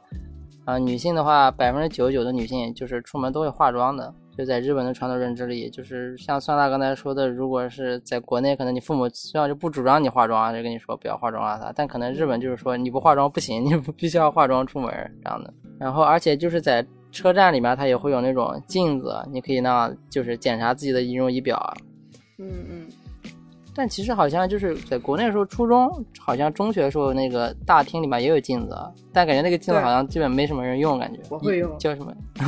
仪容仪表镜是吧？对，那个时候就是特让别大你检查头发是不是太长了，校服有没有穿好，领子翻出来没有。 哦，然后，然后大家看他，人家过去站那儿梳头的呢，搞自己头发呢啊，都在那儿梳。然后头。嗯，那化我们高中那个镜子正对着楼梯，我每次那样穿着校服，把手插在裤兜里面那样下来，哦，我觉得自己帅死了。妆戴嗯，看一眼眼仪容仪表镜是 吧？哦，然后那样子，好多女生那时候，好多女生中学的时候，啊，找到一个找到一个反光的地方，她不知道从哪就会变出来一把梳子，在那儿拨弄自己的刘那海个。梳子跟镜子还是这样子折叠的，这啊样这样弄。我都不知道他们在那儿拨弄啥呢，我靠！反正来到日本之后，我就会那样子穿，之前就是穿文化衫嘛，在四周的时候那样子。嗯，反正来了之后，我基本就不穿文化衫了，然后就穿那种比较素的衣服，就比较合适的衣服。然后就是发型的话，也就更加会注意一点。就是原来在苏州的话，就是那种早上稍微洗一下，然后吹吹干净就行了。然后现在的话，可能就是稍微就是每天早上都会就是把发型稍微就是用发胶稍微打理一下，就是让它看起来至少有个型。因嗯，因为就是毕竟这个社会上百分之九十九人都是这样做的，你要不这样做，它就会显得特别的奇怪吧，也不算奇怪，就特立独行。啊而且再加上，其实我有一个这个压力，啊，但这个压力其实可能就是也不太需要，有点太过了。就是两个方面，一个方面就是为了更加融入社会，就是你的穿着打扮其实跟这个社会融不融入其实是有关系的。嗯就如果你要太特立独行，其实你的气场跟别人气场不一样，你有点就融不进去。嗯然后还有一方面就是，我感觉就是因为你出国了，其实你自己身份会代表就是一部分中国人，对对，就跟我们在马路上看到一个外国人，我们就觉得外国人就是这 样子，我们觉得外国人就这样穿，外国人就干这样的事儿。啊就是你自己，嗯那你在自日本己的话，就是你不说中文，也没人把你当中国人吧？没有没有，就是你看穿着打扮特别容易看出来，哦，那日本的中国人都穿啥样？短裤，然后呢 文化衫，然后短袖文化咱，日日本人都不穿短裤吗？基本不穿短裤，然后然后那再我加看上了好多那样子节目作品里面，影视剧作品里面，日本人穿的大裤衩、人字拖，那你让你看，那你看那种乡下那种之类的，或者是平时那种不是工作日，可能去那儿海滨那样子度假啊什么那种。哦，你要平时平时的话不会那样穿的，而而然后再加上就是发型，就是中国人的话就是普遍会留那种短发会多一点那样子，就是就是毛寸啊，或者是那种中长的那种就是平头，然后再加上或者像那种就像娄宗远这样这种，就是看起来其实在国内看起来可以，但其实他在日本看起来他就会特别的那种。不就是 不立体，而且就是反正就是没有没有捯饬过，你知道吗？日本就要搞成三浦春马那样子是吧？啊反白正头发，嗯啊，反正就是如果你这样子，就是穿个这种文化衫，然后又穿，然后就这样子，然后这样上街，就百分之百人，就是一看就是个中国人，你知道吗？ 我说我是马东锡，我靠！我说 我那胸一挺，那手插口袋在他妈街上走，我是马东锡，我靠！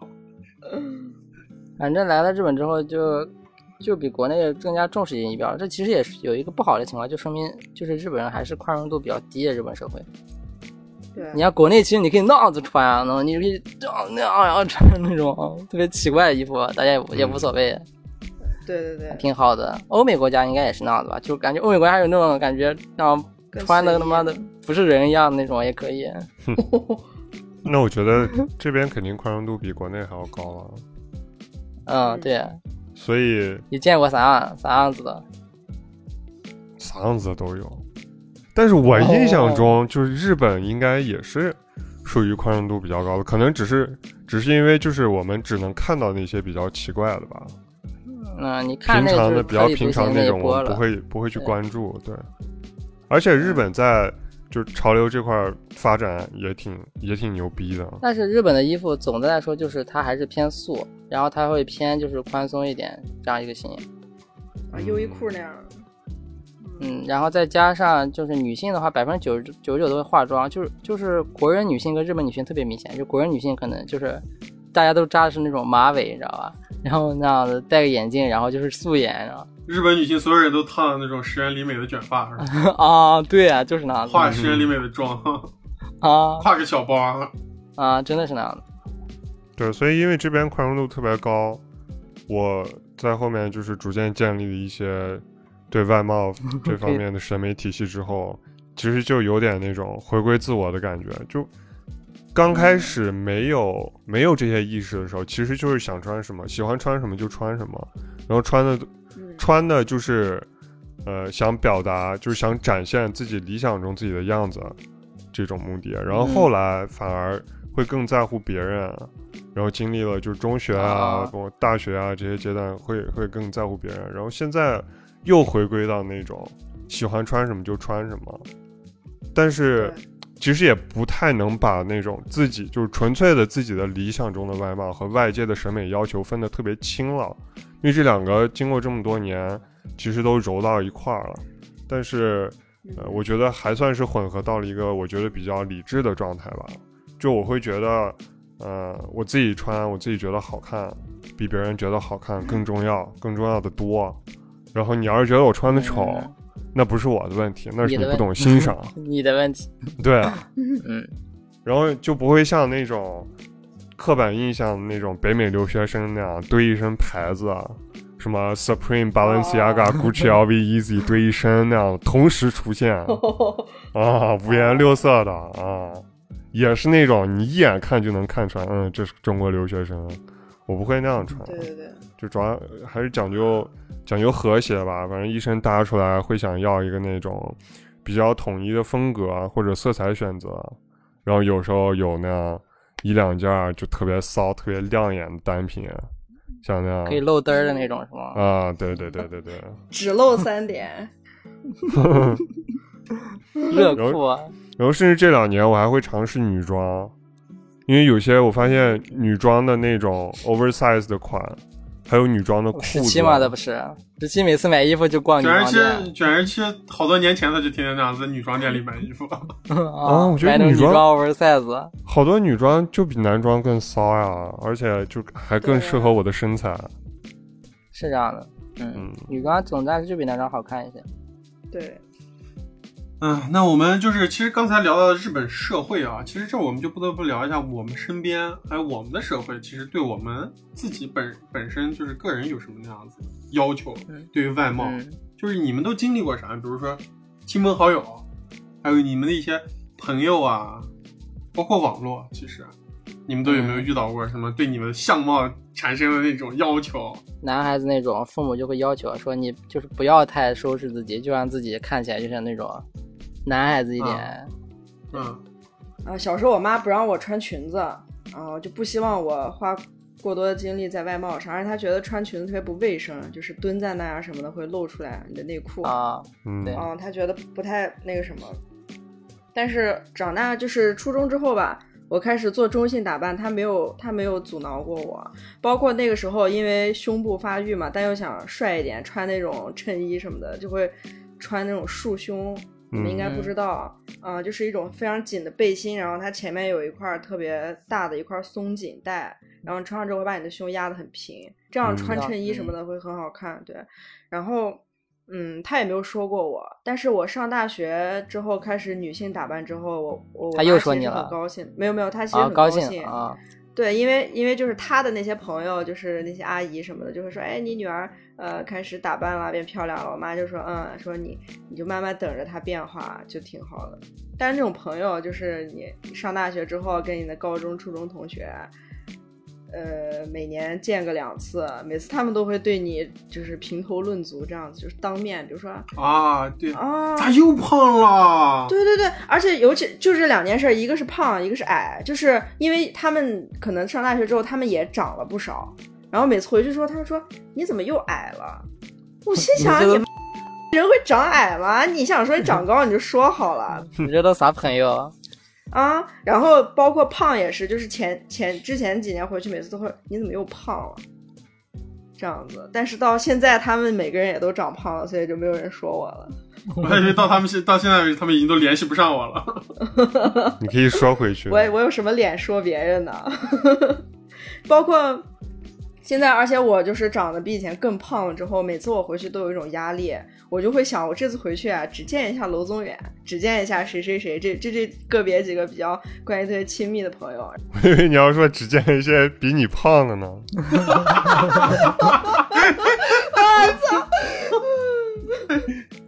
哎呦，然后那种班级的聚会，我每次我其实都不想去，我就觉得我这么胖，我就不想见到他们，我也不知道穿什么。啊，穿校服呀， 对你对外貌就是特别焦虑。我是没有遇到过这种朋友，我每次朋友见面聚会就没有人说对方的外貌怎么样怎么样的。多善良呀，你的朋友。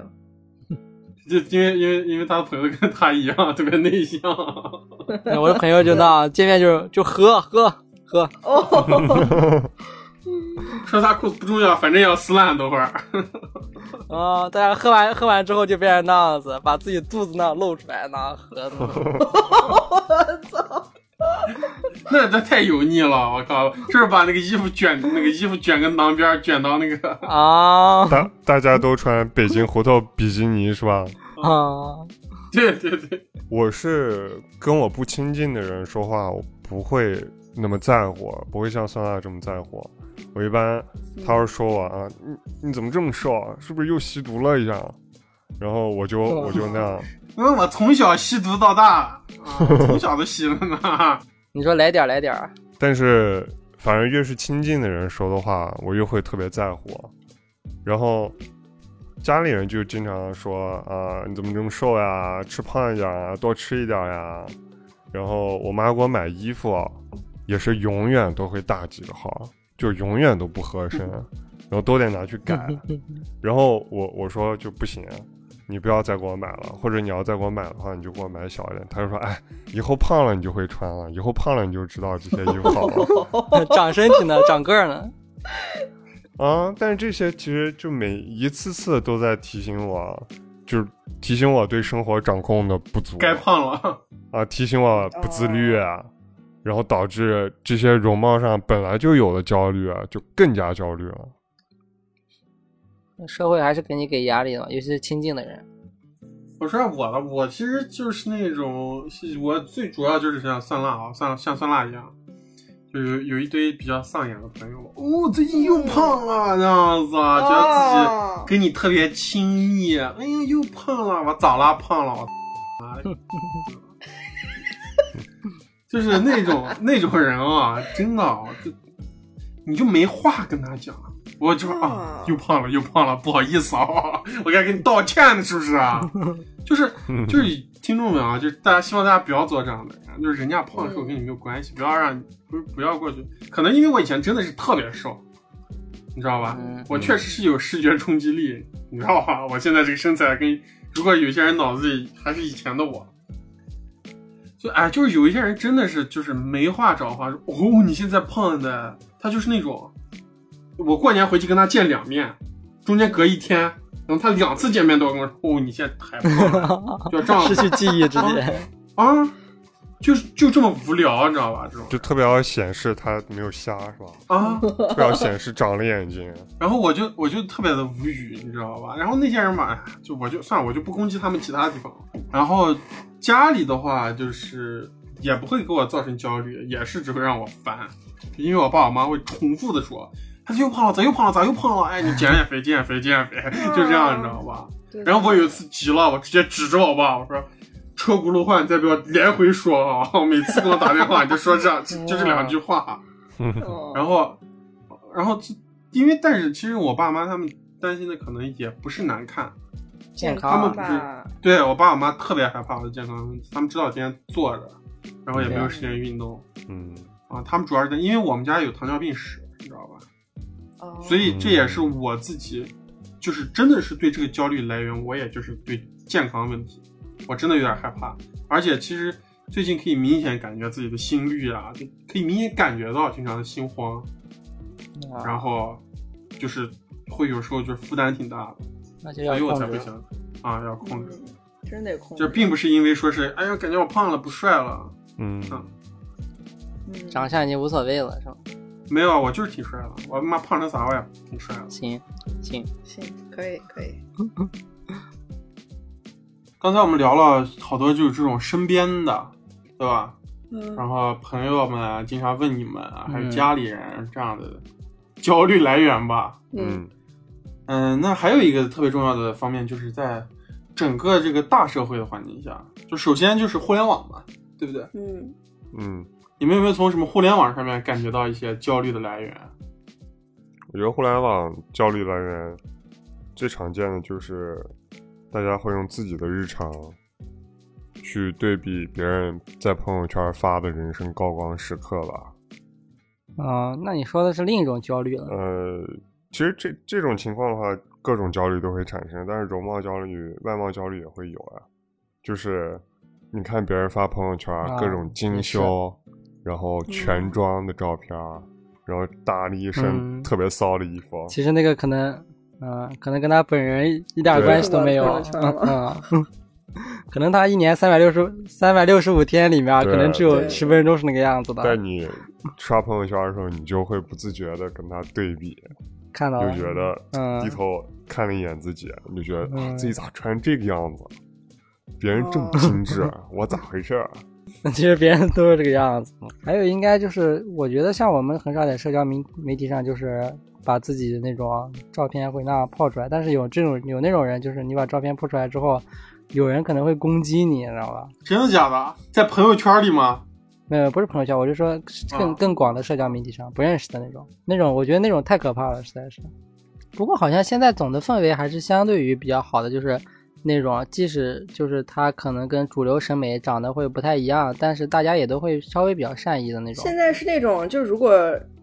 如果这个人他不是很好看，但是他比如说他在做内容，他是视频博主之类的，或者他哪怕他就是不好看，但他是一个美妆博主，一个穿搭博主，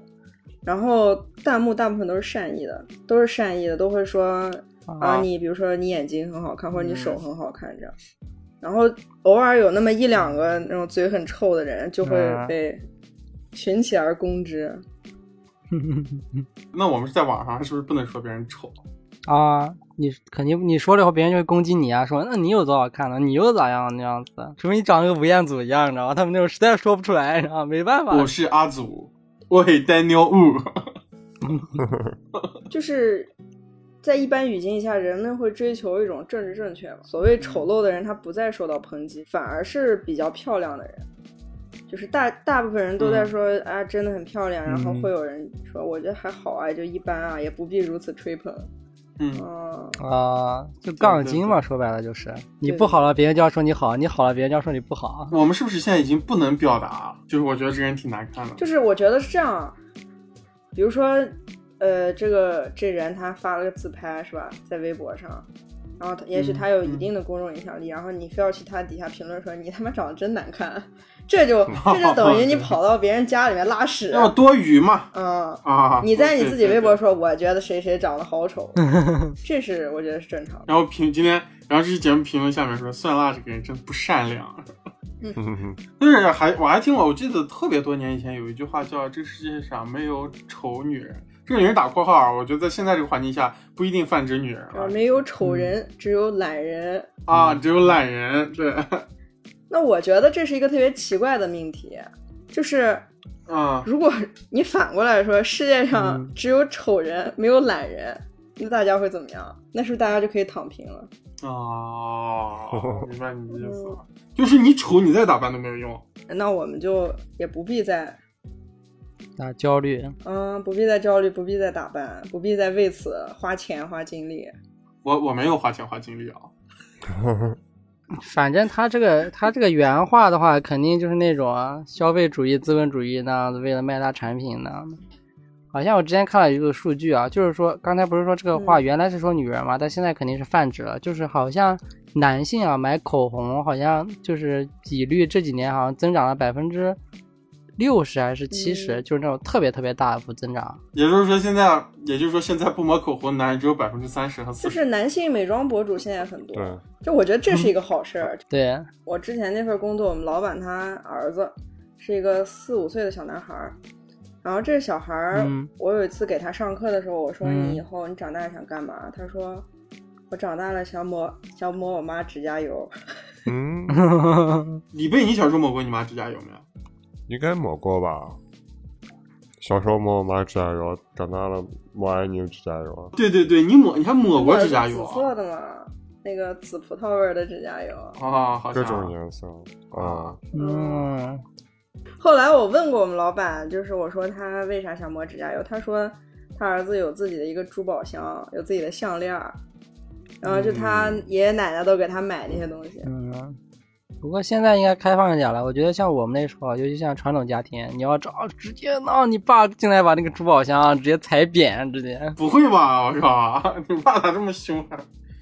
会的会的，肯定会的。听起来有点可怕。啊嗯那你现在这样，你现在要是你能过年回去打扮的跟卡戴珊一样，你爸说啥我？爸说，我爸说太好看了吧，买它。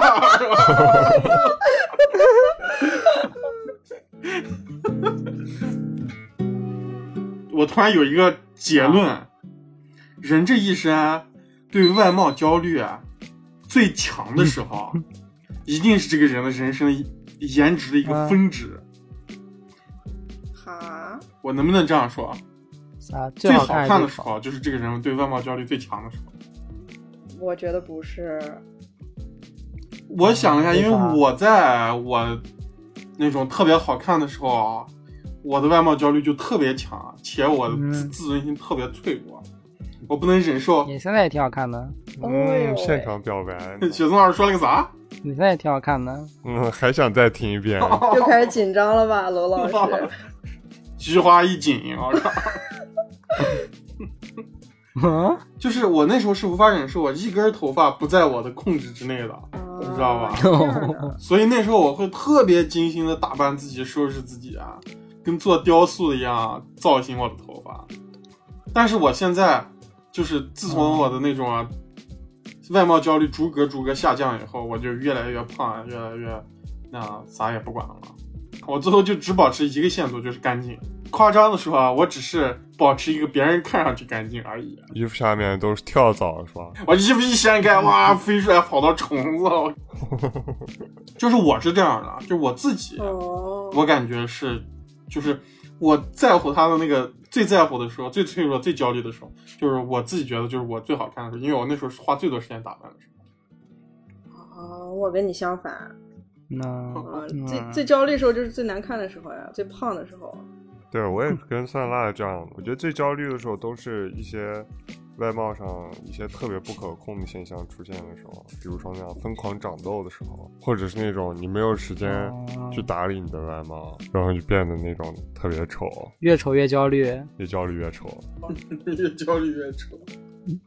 死循环你。然后，而且这种焦虑，它还有可能跟我们那种社交也有关系。就比如说，我们跟那跟同学是咋样的那种外貌，啊然后跟那种家里人怎么样的，然后你进到工作场合又怎么样，啊然后你出去嗨又怎么样？嗯你们在家的样子和在工作啊、学校中出差别大吗？大呀，你看我跟你们录音十次录音七次都是穿背心儿，啊，经常露奶，我在外面基本上不会穿背心儿。就直接不穿是吧？就露着奶出去是吧？一次都不 穿。你穿不穿你道袍？大袍穿的，道袍衫。对啊，那肯定啊，你跟那种就是在一个比较叫啥，就是你社交的，就是比较舒适区的一个范围内，你肯定穿的就会更随意一点，你的外貌焦虑肯定就会更降低一点。比如说特别熟的朋友，你就再闹对丑对态百出也没关系。但你越到那种越陌生的环境，你就越要武装自己，越让自己看起来就是精致一点，越焦虑，越害怕哪个地方没做好，哦，头发有一根儿不是我控制了，那个慌张。要跟朋友在一起呢，头 发那光头也没事儿，直接把假发拿下来啊！ 啊，这把假发扔到桌子上了。说我从加拿大飞过来，带了二十多个小时了，热死我了，是吧？一下从一甩一下从谢天笑变成周晓鸥。那许嵩老师，你在日本的话，应该差别啊、不过我我也也不好说，因为我跟我刚我还觉得雪松，因为雪松老师刚刚说他形容日本社会嘛，然后让人感觉日本社会他这个对这个接纳限度比较窄。但其实我仔细想想，雪松老师在国内的时候好像也不会那样子，就是在家里面，你我你好像那时候咱俩就是住一个房间的时候，门对门门房间，你也不会那样子光着膀，很少光着膀子让我看到你。啊，我我就没那个习惯，主要是但你但有时候我那样把你门推开的时候，你在你自己房子给光着膀子嘛。然然后你就看雪子老师特别慌乱的把被子遮住自己的胸，而且而且雪松老我而且雪松老师好像也不穿短裤吧，啊，不穿短裤。我也不穿短裤。今年下半年开始，啊我在家会穿一些那样子热裤，嗯，大短裤。我们的热裤倒不至于，热裤勒钩子呢，我靠！但是我在我一出门，我一定要穿长裤，啊而且我不能穿凉鞋啊，你不能露脚。啊，我不能把脚露出来。 那短裤是为啥不能露小腿？啊我不知道，就是我从小我就不能穿这个，我自己，你说脚我可以，可能给你免费免不是免费， 可以勉强给你一个免费给我们看，给我们欣赏一 下。免费给看。 呃，小腿要收钱，哎呦是，吧？ 我对别人露脚没有什么歧视啊，也没有什么那样封建的想法，但是我自己啊，我自己是不能把我自己的脚露给别人看。那你们觉得自己呢？就是这些衣服啊，比如说不同的那，就是性向啊，还有性别啊，还有就是年龄啊，还有就是工作场合这些衣服，你们觉得这些衣服就是你们会根据不同的那种情况来，就是让自己看起来不太一样了。我我我穿衣服只有两个区别，一个是在家里，一个是在外面。而且我比较幸运吧，可能我从事的行业，他们对着装啊、外貌没有什么要求，嗯，嗯，就是你只要社会能包容的限度，这行业都能包容。嗯。哎，那我问一个，比如说你要参加你那种朋友的那种婚礼呢之类的，就穿这个，除非他让我当伴郎。对，啊就是确实也确实是这样子的。对不对？嗯你像你像我这样长一米八，长得这么帅，没我穿婚礼，啊就大家大家看谁是新郎到底？啊嗯哎呦， 嗯，你有这种焦虑的是吧？啊，长得太好看的焦 虑。 新郎焦虑，但认真说啊，你不觉得你去参加别人的婚礼，或者是，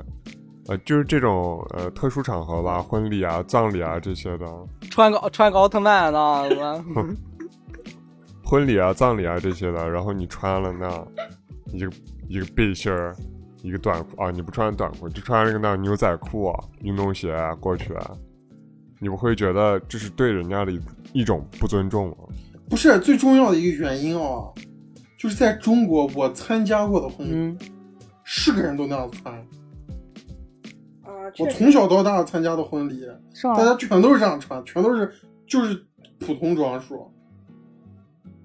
就是你要真穿个正装，你会人家会觉得你啊有你有病，你知道吗？会觉得你不是女方请来伴郎，就是男方请来伴郎。嗯，就是我，所以我刚刚说，除非是啊我让雪松让他先结婚了，请我当伴郎，啊那我可能会买一套西西装，你知道吗，我不可能说他请我当伴郎，我上台了，我他妈的穿一个大牛仔裤，那肯定不会。对，但是在国内实还有奥际特上曼，就是早都没有这个习惯了，就是大家都会穿，就是平普通的那种装束。那要是有习惯的场合呢，比啊如说对对葬礼，对葬礼啊，葬礼的话，啊我可能会适当的就是穿全黑的衣服，啊我肯定不会穿件红衣服过去。如果有条件，可能穿个黑色的外套那样子。就这说这个的话，就是有一个我之前还挺注意的点，就是在国内就是很多那种公职人员或者是他们就是平时他们也会就是不穿工，就他们不会穿工装，他们也穿那样子的特别随意那种 polo 衫啊，或者是那种 T 恤啊，然后普通裤子这样的。然后，但是像像日本的话，他们就是就是你要是公职人员的话，你肯定穿的就是他们有工装，然后你要是普通那种公司职员的话，你要去穿正装、西装，就是他们好像是有那种要求，就是在那种比较传统的公司里是，除非像就是楼宗远这种就是文化产业这样，只要稍微正常传统一点的公司，就是肯定是百分之百要求你只要正装要上下班的，肯定是。就是在但是在国内好像真的就特别随便，就是你在马路上过来几个人，就是你完全看不出来他的职业，你都不知道他干嘛的，你不知道他是那种房那种房东，还是那种无业游民，还是政府工作人员，你分不出来。房东不就是无业游民吗？ 开个玩笑，不好意思啊，各位房东。一般就是传统的公司面试的话，肯定要穿正装。啊但像我这种职业，就是去面试的话，其实他也是不要求的。但是其实大就是大家还是会基本会穿一下，就是在那种面试那种场合下。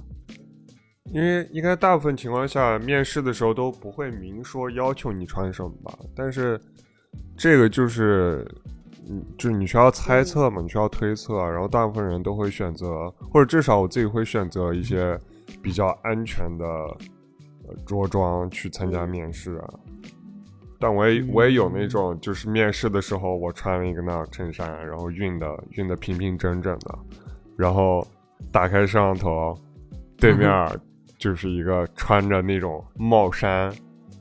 然后顶着鸡窝头， 一看就是刚起床的。然后我们几个好像都是比较随意的，然后就是嗯在那种，而且我们基本都不会出席那种嗯特别特别正式的场合，比如那种晚宴啊什么那种社交聚会什么那种，我们好像应该都不会参加那种场合。我在学校的时候会有呢，也不是晚会吧，反正就是学期末那样，去一个稍微骚一点的餐厅，啊然后大家都穿的 比较比较正式骚一一点点，但是你穿的啥就一套西装嘛，然后里边衬衫啊、你也穿正式一点。啊但是你就会发现，就是很明显，这个年龄段的人，很多人还没有没有习惯穿正装，然后有些人呢领子嗯没翻好，啊或者是西装 衬衫穿太大号了，袜子在裤子外面儿。啊、啊、还有那种就是呃穿了个特别短的袜子，然后一坐下露一腿腿毛，啊或者是 呢穿那种平常五颜六色的袜子，啊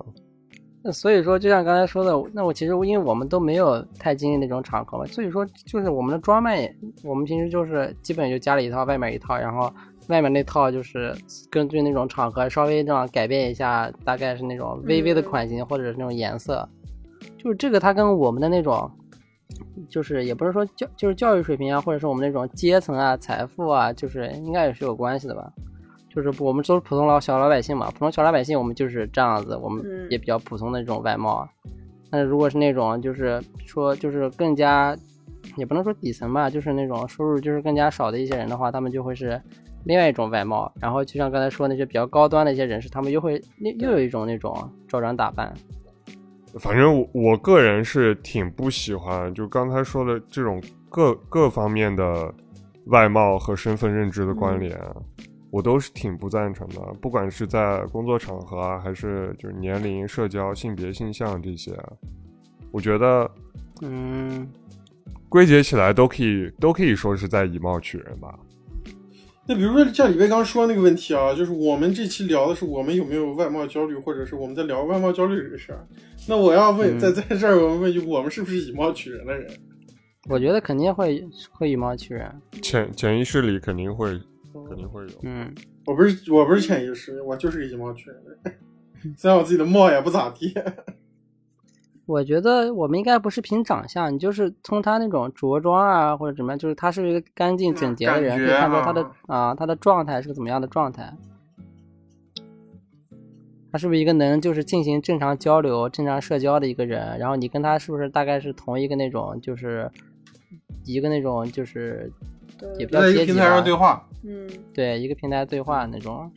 反正我是觉得潜意识里就很正常。啊你看看一个人，你第一眼你跟他不熟，然后你也不了解他任何事情，或者你只了解他一些很片面的事情，然后你第一眼你会从他着装、他的外貌留下你留下给你一个第一印象。嗯，但是这个第一印象，以我的经验来说，往往是非常不准确的。就有些人看着很凶，啊， 对，但其实呢说话特别温哦柔，嗯是小小声的。嗯，嗯，然后然后有些人嗯穿的那样、正儿八经的，跟个人似的，干的都不是人事儿。哦，会这样，嗯 而且之前好像就是看到，就是说你就是你长相就是如果姣好的话，会比普通人的收入都会高百分之十几那。我们的收入高不高？然后再说一个，就是之前我上上中学的时候，我有一个同学，他就是就是犯点小事儿，然后去那种看守所，然后待了一晚上。他就跟我说，看守所里面有那种啊那样子就是犯的比较大事，比如说那种强奸啊或者抢劫那种，就是那些人啊，然后那些人看起来都特别的善良，特别的像好人，嗯，都是那种罪犯。啊那你们有没有会不会有这种情况啊？就是你遇到那种特别好看的人，就是明显走到、嗯走到街上啊，呃，你都会觉得他比别人就是就是他又很扎眼、很显眼，然后明显嗯颜值跟别人、嗯大部分人都不在一个水水平上的人，你会觉得跟他说话有压力。我不会，因为你自认为你是那样的人，嗯，你跟他同一次，我不是啊，我我看到啊，我看到这种人，我就会觉得，哎呦，我们公司第二好看的人。 嗯，那李贝说的这个好像我好像会，就是如果一个人他就是着装特别那种就是好看，然后他的他的那种长相也特别姣好，就是特别精致的一个人，我跟他说话，我我好像是会有压力的。对，而且不分男女，但是可能异性或者是符合你性，就是跟你性向一致的性别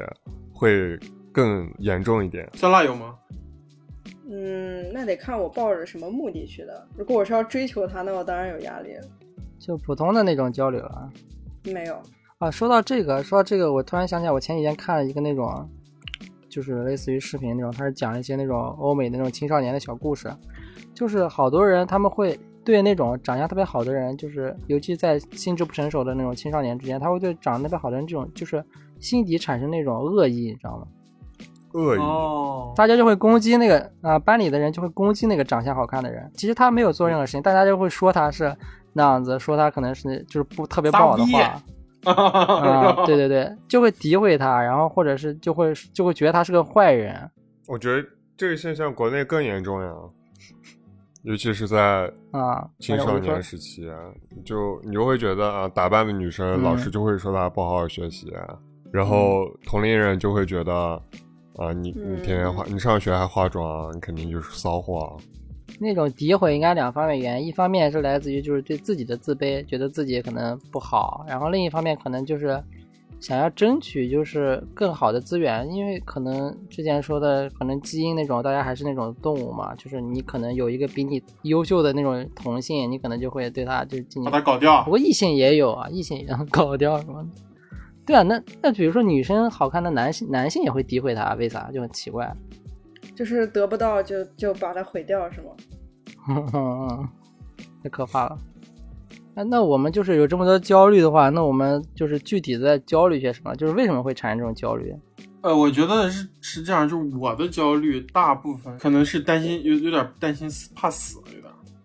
我倒不会因为胖呀、啥的东西就说，哎呀，我咋这么丑啊？其实我知道这肯定就是我，但我心里会有感觉，就是我可以更好， 明白明白吗？嗯但是现在这种状态不会让我说是特别痛苦，或者是睡不着觉，或者因为这件事让我变得特别。但是我其实总觉得自己应该更好，也可以更好，就是我觉得这应该也算是轻度有点焦虑吧。嗯，我的话有焦虑，可能就是害怕，如果我就是如果太就打扮的太邋遢或者是太丑的话，可能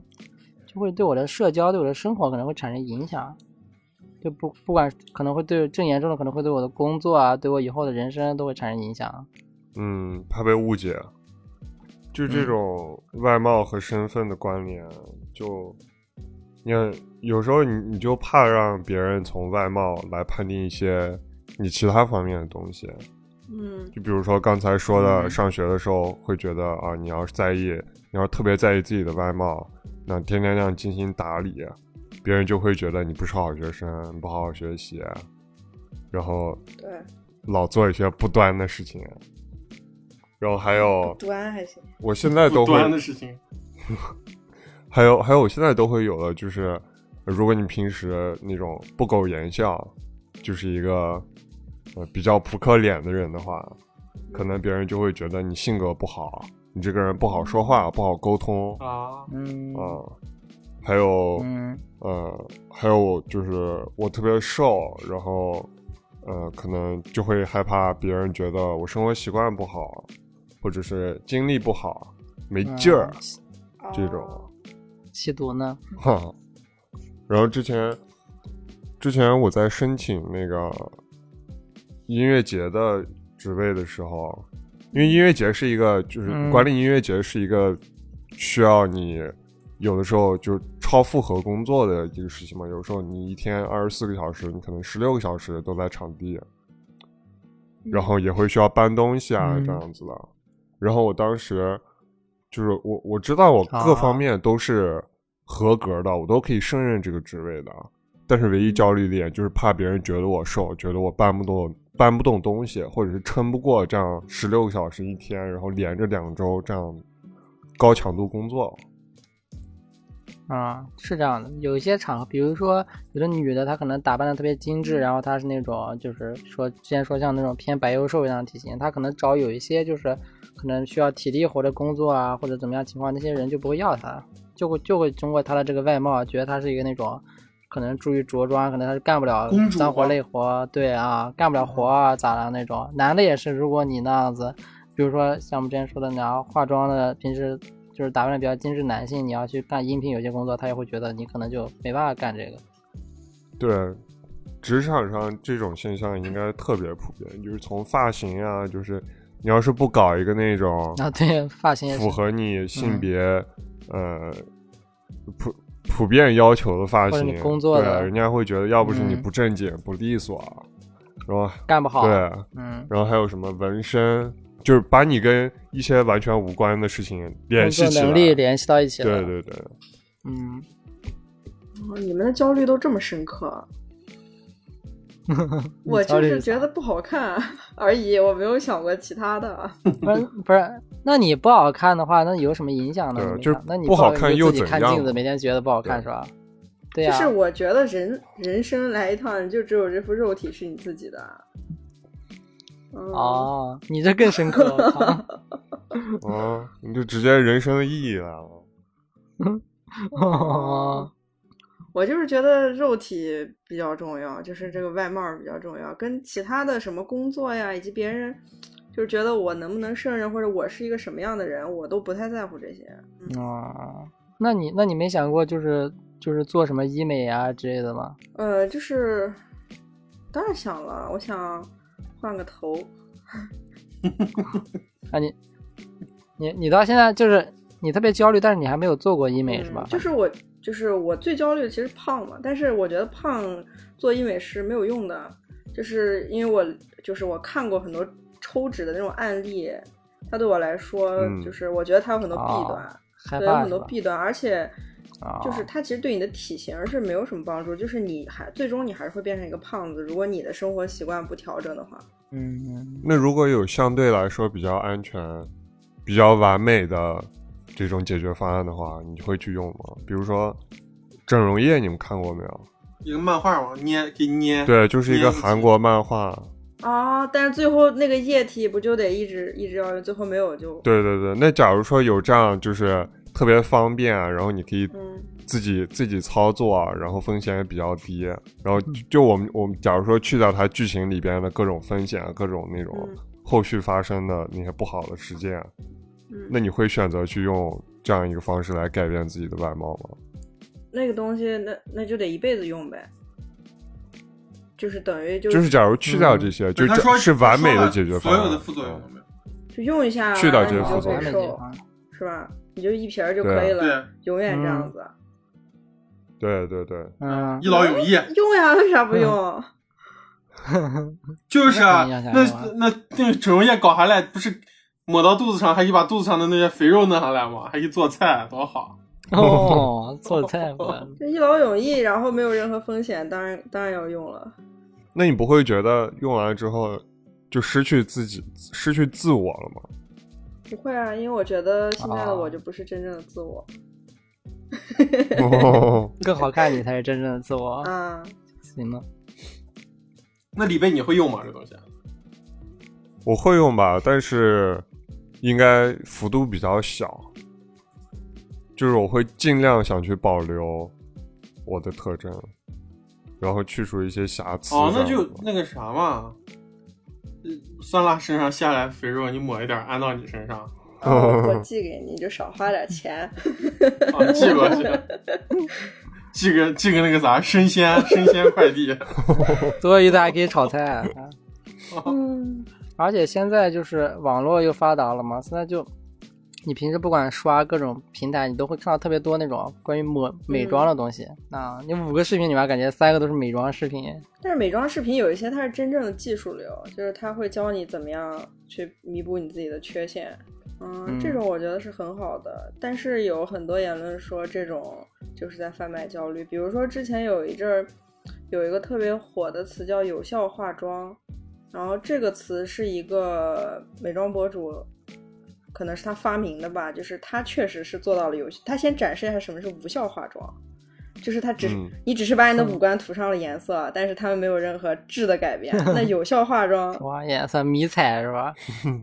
对，有效化妆就是，比如说你这儿大了，那儿小，这儿 低什么的，它就能给你调整过来，就至少在镜头里看是特别好的。啊，我觉得这个人 是特别厉害，就他是一个技术流。然后呢，你也确实能从他那儿学嗯到很多东西，但是就有很多人说他是贩卖焦虑。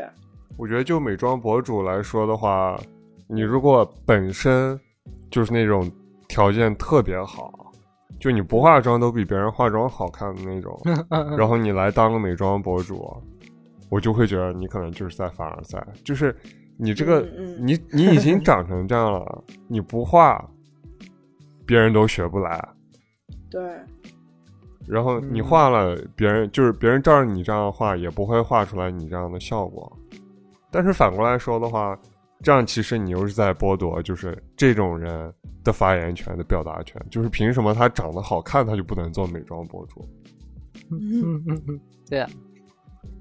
就是有很好看的美妆博主，然后他化妆，我看他就是胡画，就是只是涂抹一些东西，拿手指头抹一下，就是他怎么样都很好看。那就我也完了看这样人视频，我就是觉得真好看，但是我不会学到任何东西，但是我得到的就是感官上的愉悦嘛。不过要是真的学技术的话，啊比如说你想遮瑕，你就去找那种皮肤很差的博主，你看他怎么遮住的，这样，对，嗯，啊？但反正我看到的更多是那种，就是它的底子本身就特别特别好了，但是它素颜肯定就还是比较平，但是它底子特别好，它的五官首先就长得特别端正，嗯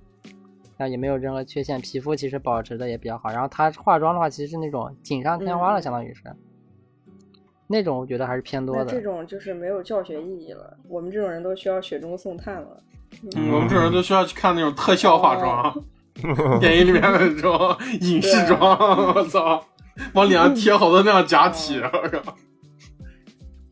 听众听到现在已经完全无法判定我们的颜值了。刚开始还说我们四个面容姣好，哦，现在需要那种影视特效了。啊，那现在有这么多就是美妆行业，然后价格我之前说的，就是男性化妆品也那种开始爆炸增长。那所以说，其实现在这个社会总的来说还是要求，就是你还是要化妆，还是要武装自己。其实不提倡就是你保持一个素颜，你的那种本我、真我，你们觉得好吗？这样子，我觉得其实这是一种个人选择，就是如果说社会鼓吹这样子，那那太累了。但如果就是比如说我就一脸痘儿，我就这样出去，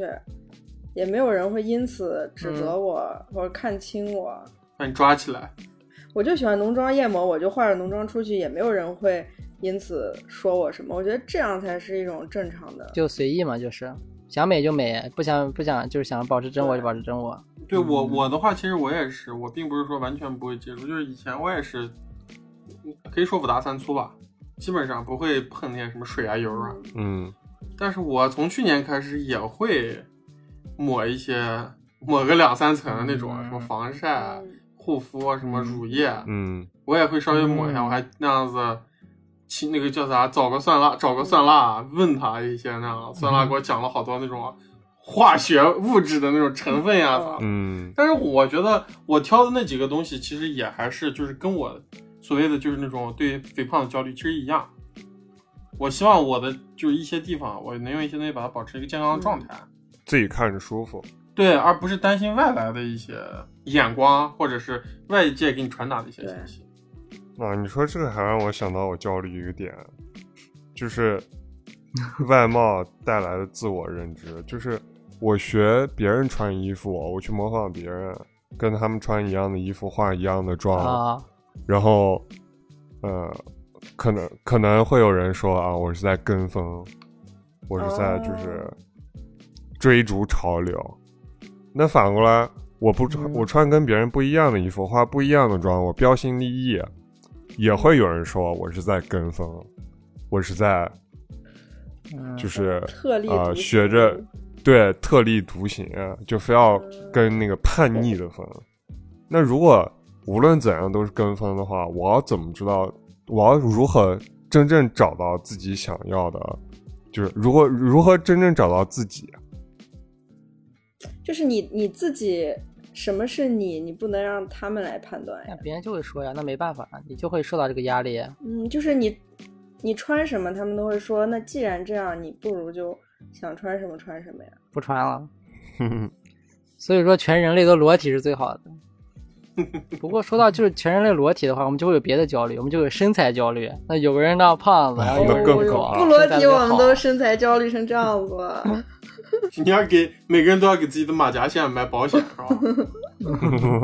就现在很多那主张健身的呀，但是我觉得健身一方面肯定有身材就有关系，你身材看起来好，当然就是外貌会好，嗯然后另一个还是有健康肯定有很大关系的。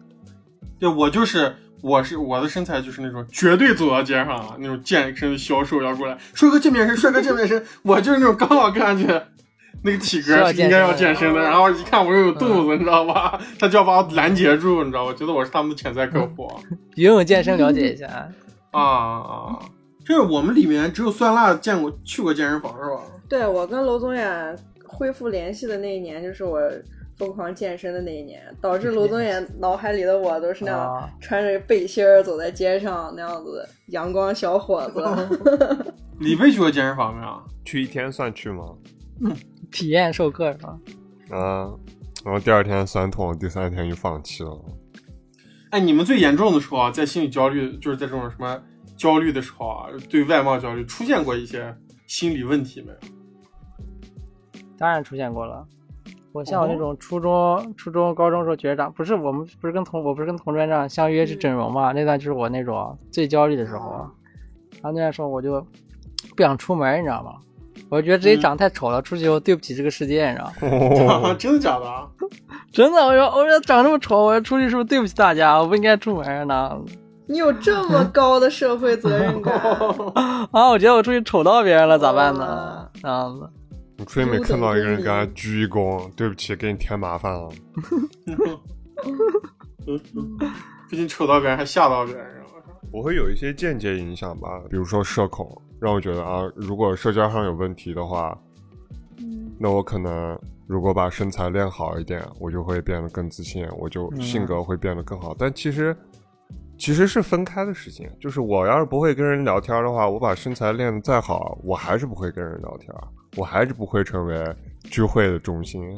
你就可以跟别人聊你咋练的。那你你会渴望成为就是聚会的焦点中心吗？呃，不会说就是每次聚会都想成为中心吧，但是会会想要更多的这种角色关关注。得到关注。对，哦，嗯，没看出来呀。啊 接地你气。还我们三个都是那这样吧我种，我们三个都是那种聚会，然后窝到角落吃东西的人，是吧？哎，啊我我不是是，我以前就刚刚雪宗说社交牛逼症，以前是卡戴珊，是吧？啊，走进来有个有个那种聚光灯打过来，然后你知道啊上台了，就那然后然后他从那个他从那个吊灯上这样滑下来，是 吧？我觉得是一种野心吧，就是我会想要能自由把控，就是我想窝在角落吃东西的时候，我就可以窝在角落吃东西；然后我想成为焦点的时候，就可以成为焦点。哦哟，我把你自如的。啊，嗯 呀嗯，这应该是真的是跟身材没啥关系啊。这是理想啊，嗯跟那现年实伦敦奥运不是这会样那种詹姆斯邦德从直升机上跳下来， 那你可能是主办方吧，聚会主办方。主办方其实最不是焦点的人，我觉得都是那忙前幕后，然后没有人知道这这个这个活动是你办下来的。你要那咋？你要那那举个那高脚杯，然后敲两下杯子，然后大家突然安静听你讲话，那 盖茨比是吧？嗯，那你们有没有注意到，现在网络上有一波反所谓反外貌焦虑带来的这种新一波的这种，呃，咱们不说财富密码吧，我也觉得可以说算，即使不算一种财富密码，它也算是一种风潮，嗯，对吧？比如说，其实很多年就很多很多年前就出现过，就是这种大码服装店这种 oversize，包括李贝啊，在那个初中的时候还自己亲身尝试过那种。对我以前我以前穿的那种，就是是嘻哈的时尚嘛，然后嗯他们、他们的来源都是那种就是一家好几个兄弟，啊然后哥哥穿完给弟弟穿，然后弟弟穿的时候就会特别长、哦特别宽大这种。当时的来源很多很多都是那种贫民窟出来的孩子嘛，都比较穷，然后他们穿的这种衣服，慢慢随着他们的音乐就变成一种潮流。但是现在有很多大码服装是那种本来做就是，呃，是是很多女装是这样的，就是本来只做呃相对于比较苗条的人穿的衣服，然后因为现在的反外貌焦虑这种潮流、这种思潮，呃，就开始做一些巨大码，就是四个叉儿的、四个叉 L 的这种这种衣服，啊然后他们也会用那种呃各种身材的模特，从特别瘦的到特别特别胖的，啊，然后把他们把他们这个作为一个营销的一个点，就是说啊、我们拥抱各种我卖们大的码服的饰，拥抱各种啊身材的人，我们拥我们嗯拥抱各种审美，嗯，不只局限于就是特别身材特别好的人。然后之前维密的秀，也因为这个事，也因为就是这个思潮，呃，带来了很多就是骂骂名嘛，就是他们做的衣服都只给那种特别瘦、身材特别好的人做。对对对对，对，然后然后现在反正就是这些做超大码衣服的人抓到了这个机遇，嗯，然后，呃，当然你说的你说的好听的话，它的确是在就是推广这种多元化审美，然后呃鼓励人们去呃发现自己的美，而不是将自己局限于传统审美上面。但是嗯反过来说，你作为一个就是资本，你作为一个行业，其实你也是在利用人们这种心理啊、然后做你的用作你的营销手段去盈利，嗯，那你觉得这算不算？这算不算是一种双赢啊呢？是个好问题。你们俩觉得呢？我觉得其实 OK 的呀，不能因为它是自就是，嗯，不能因为它涉及到钱，啊咱们就不能说它是个好事儿。就因为它涉及到钱，它还给好多人给了工作机会呢，对吧？嗯，应该还是个好事儿。如果这样的话，这个事儿肯定是个好事儿。就就是不说不说工作机会，就说消费者，那那是不是大码的女孩儿她也能穿上时尚的衣服了，时尚的内衣了，而不是说只能去买那种呃普通的那种难看的大码码的内内衣是吧对啊，对于消费者来说其实是一种好事，但是嗯，就是你不管她做这种。大码服装啊，她是是否在消费大码女孩儿，还是怎么样？她的出发点是什么，但最终的结果是胖消费者有衣服穿了。但对于他们来说，可能他们需要就是卖情怀吧，我觉得。对他们要拿这个事儿出去宣传，可能观感对比较敏感的人来说并不是特别好，像咱们这种敏感的人。嗯，我觉得大部分情况下还是比较双赢的吧，除非出现就是我们刚才说过的那种丑的人被夸赞，然后反而美的人要被就是传统传统审美上来说，好看的人、身材苗条的人要被打压这种情况，那我觉得就是有点矫枉过度啊。对对，嗯，那就是比如说，还有一个特别重要的东西啊，就是反正现在我们的这种审丑文化，那审既然它是审丑文化，我们可以把它理解成一种反外貌焦虑的一种这种思潮和或者是一些产品，因为我觉得这短视频本身它也就是产品嘛，对吧？比方说典型的郭老师、嗯啊，铁山靠、刘子成啊，包括田一鸣这样子的人，他们算不算是反这种外貌焦虑？他们会消解掉一部分人的外貌焦虑。 我觉得大家看他们还是像看小丑一样的吧。但是不排除很多人真心的喜欢他们。但是，而且这这几个刚才罗总也例举的这几个人，他们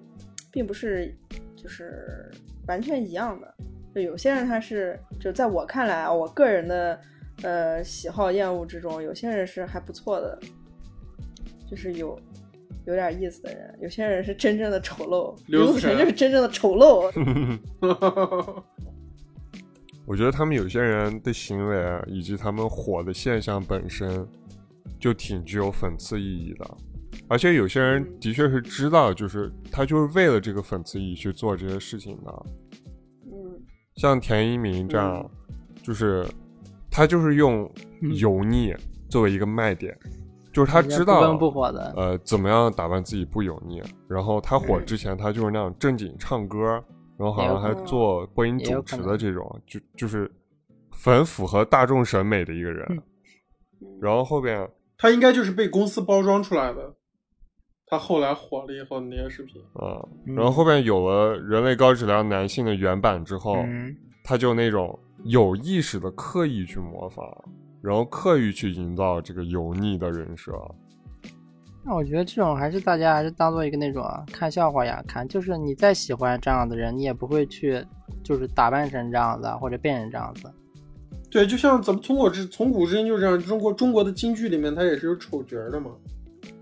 对吧？它也这只是一场演出的一部分而已。可能再到我们下一个呃文化或者说文明吧，甚至说文明更迭的时候，嗯、大家再看这些人他们的扮相，可能就对我们现在人看京剧里面哦，这是武生，这是丑角儿，但其实对我们来说，他们都是这个戏曲的一部分。行吧，那最后一趴，那我们可以聊一下，就是我们认识到外貌焦虑了，那然后呢，就是大家有没有一些方法、一些心得，应该怎么样是跟他共存共处啊？和怎么样有没有什么，甚至有没有什么办法跟他和解？啊自我放弃，放弃治疗了就。破罐子破摔嘛，是吧？还能好 咋样呢？好好，那我我就我就长这样啊，都这么负面你咋了们呢嗯，我就这个样儿。 就是与这个世界为敌是吧？其实我今天白天还在想这个问题，就是我为啥好像就因为说实话，你看啊，就是咱们下面聊了好多东西啊，我觉得我都没法聊，因为我真的都没有这些焦虑，因为我的人生的重心在一个其他的另外一个事情上。雪松老师估计马上也要进进入那个状态了，我的所有的焦虑啊和关注点和所有的痛苦都是来自于那个事儿上。啥事儿？工作。就是画画啊，就是画画，咱们都可以不用讨论工作，哦是这样的就画画，哦对吧？就是我们直言梦想那期来讲过，就是我的好，我的心情的好，心情的坏，嗯，包括就是可能就是比方说画画可以给我带来一些自信，嗯就是比方说我我就觉得，而且同时，比如说画画、看电影这些东西的摄入啊会给我带来的思考和我对这世界观察，就是让我产生一些就是发自内心的自信，嗯哦，就是精然神后世界，就会冲淡这种焦虑。哦，，对，就是说句简单点儿，可能就是精神世界分一点儿，但是同时呢，这些东西也会给你带来很多痛苦，但是只不过这个痛苦转移了，这个可能它会稀释掉很多外貌上的焦虑，但是那个地方会来很多焦虑，很多其他的焦虑因就素。是你不管咋样都焦虑吧，对，确实是这样，就是我的焦虑它来自于别的地方。比如说你们会看到生活中有一些那种就有些领域特别牛逼的人，但其实他们那种就是那外貌特别的奇怪啊或者特别随意啊那样的，他们对外貌就是不会太在意这个事情了。我们初中数学老师左手左左脚皮鞋，右脚旅游鞋来上班， 来上课，哦校园传说。哦，插句题外话，这数学老师初三对我说的最多的一句话就是“来 滚出去 太让人焦虑了，这句话，我靠。所以说，就是就像刚才楼总也说的，就是你需要在别的领域、别的方面，你投入更多的比战的话，你这个方面其实你就不会有太多心思想这件事情了，你也不会太太在意这些事情，而且就是你其实没有对这些东西就是被实质的伤害过。如果你可能真的被实质伤害过，你那有一天你上班或者那个说，哎，你咋这么丑？你能不要离我这么近？ 你可能就他妈焦虑了。”，哇，直接给哦他扇烂了！我靠，这就这已经是愤怒 了吧？这他妈脱离焦虑范围了，已经。我把他头给他割下来，我靠！拍一个割喉视频发到微博但其实 上，哎但其实根本别人也不会说你什么，你过自己的日子，别人基本也不会说你什么，除非是像你可能身材或者怎么样吧，家里人可能就担心你的健康啊之类的。但是就是你把你的心就是怎么样克服的话，你肯定就把自己投入更多的，你找一些自己的兴趣爱好啊，然后跟认识一些那种朋友，啊然后就是干一些别的事情啊，就是对别的领域投入更多的那种状的话，就是更用心的话，你肯定外貌的焦虑就会减少。我觉得挺重要的一个点就是要区别外界期望和自我要求。嗯，嗯，尽管这两个导向的结果可能都是一样的，但是，呃，比如说你要穿好看的衣服，你的目的，你要尽量把自己调整到一个，就是你的目的是我自己看着开心，嗯，我自己穿着我觉得好看，我觉得爽，嗯，而不是说啊走到街上，我希望大家看我觉得我好看，啊，对对，或者是，或者是到工作就觉得就是同事，呃，想跟我聊天儿，因为我外貌搞得好，因为我好看，这样子。因为外界这种要求，你是永远没有办法完全满足每一个人的。那我们应该如何掌握这个度？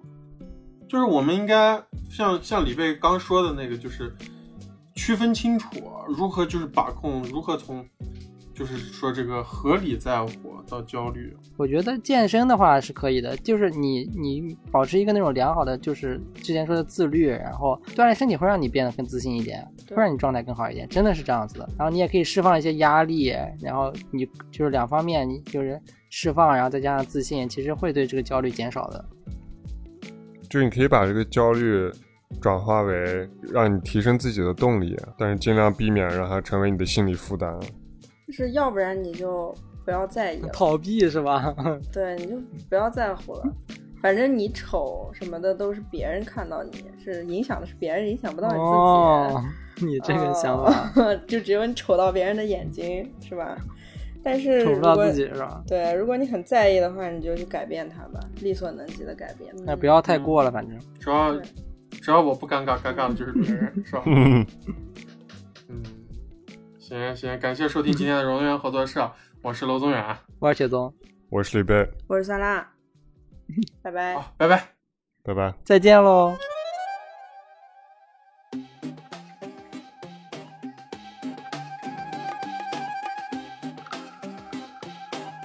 我们会在苹果播客、蜻蜓 FM、网易云音乐、喜马拉雅、荔枝、小宇宙、Spotify 更新。你也可以通过新浪微博、微信公众号搜索“荣源合作社”来关注我们。拜拜喽！ L'abondance de ton esprit.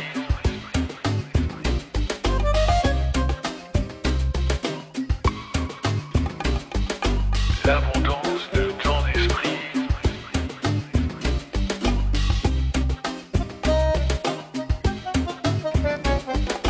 L'abondance de ton esprit.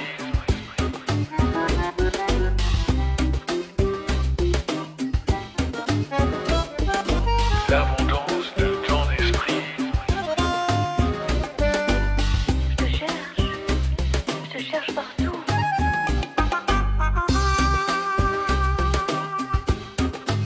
Je te cherche, je te cherche partout. Je te cherche, je te cherche partout.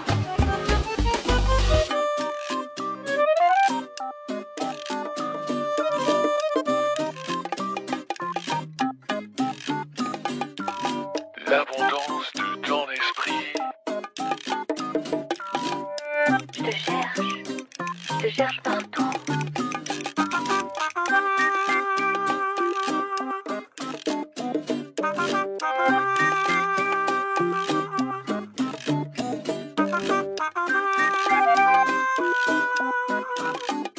Je te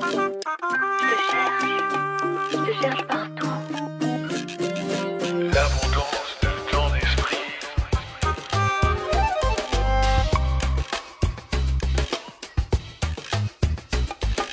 L'abondance de ton esprit.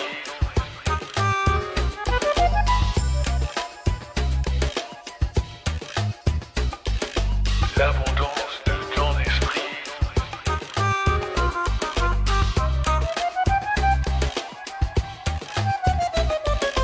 L'abondance de ton esprit.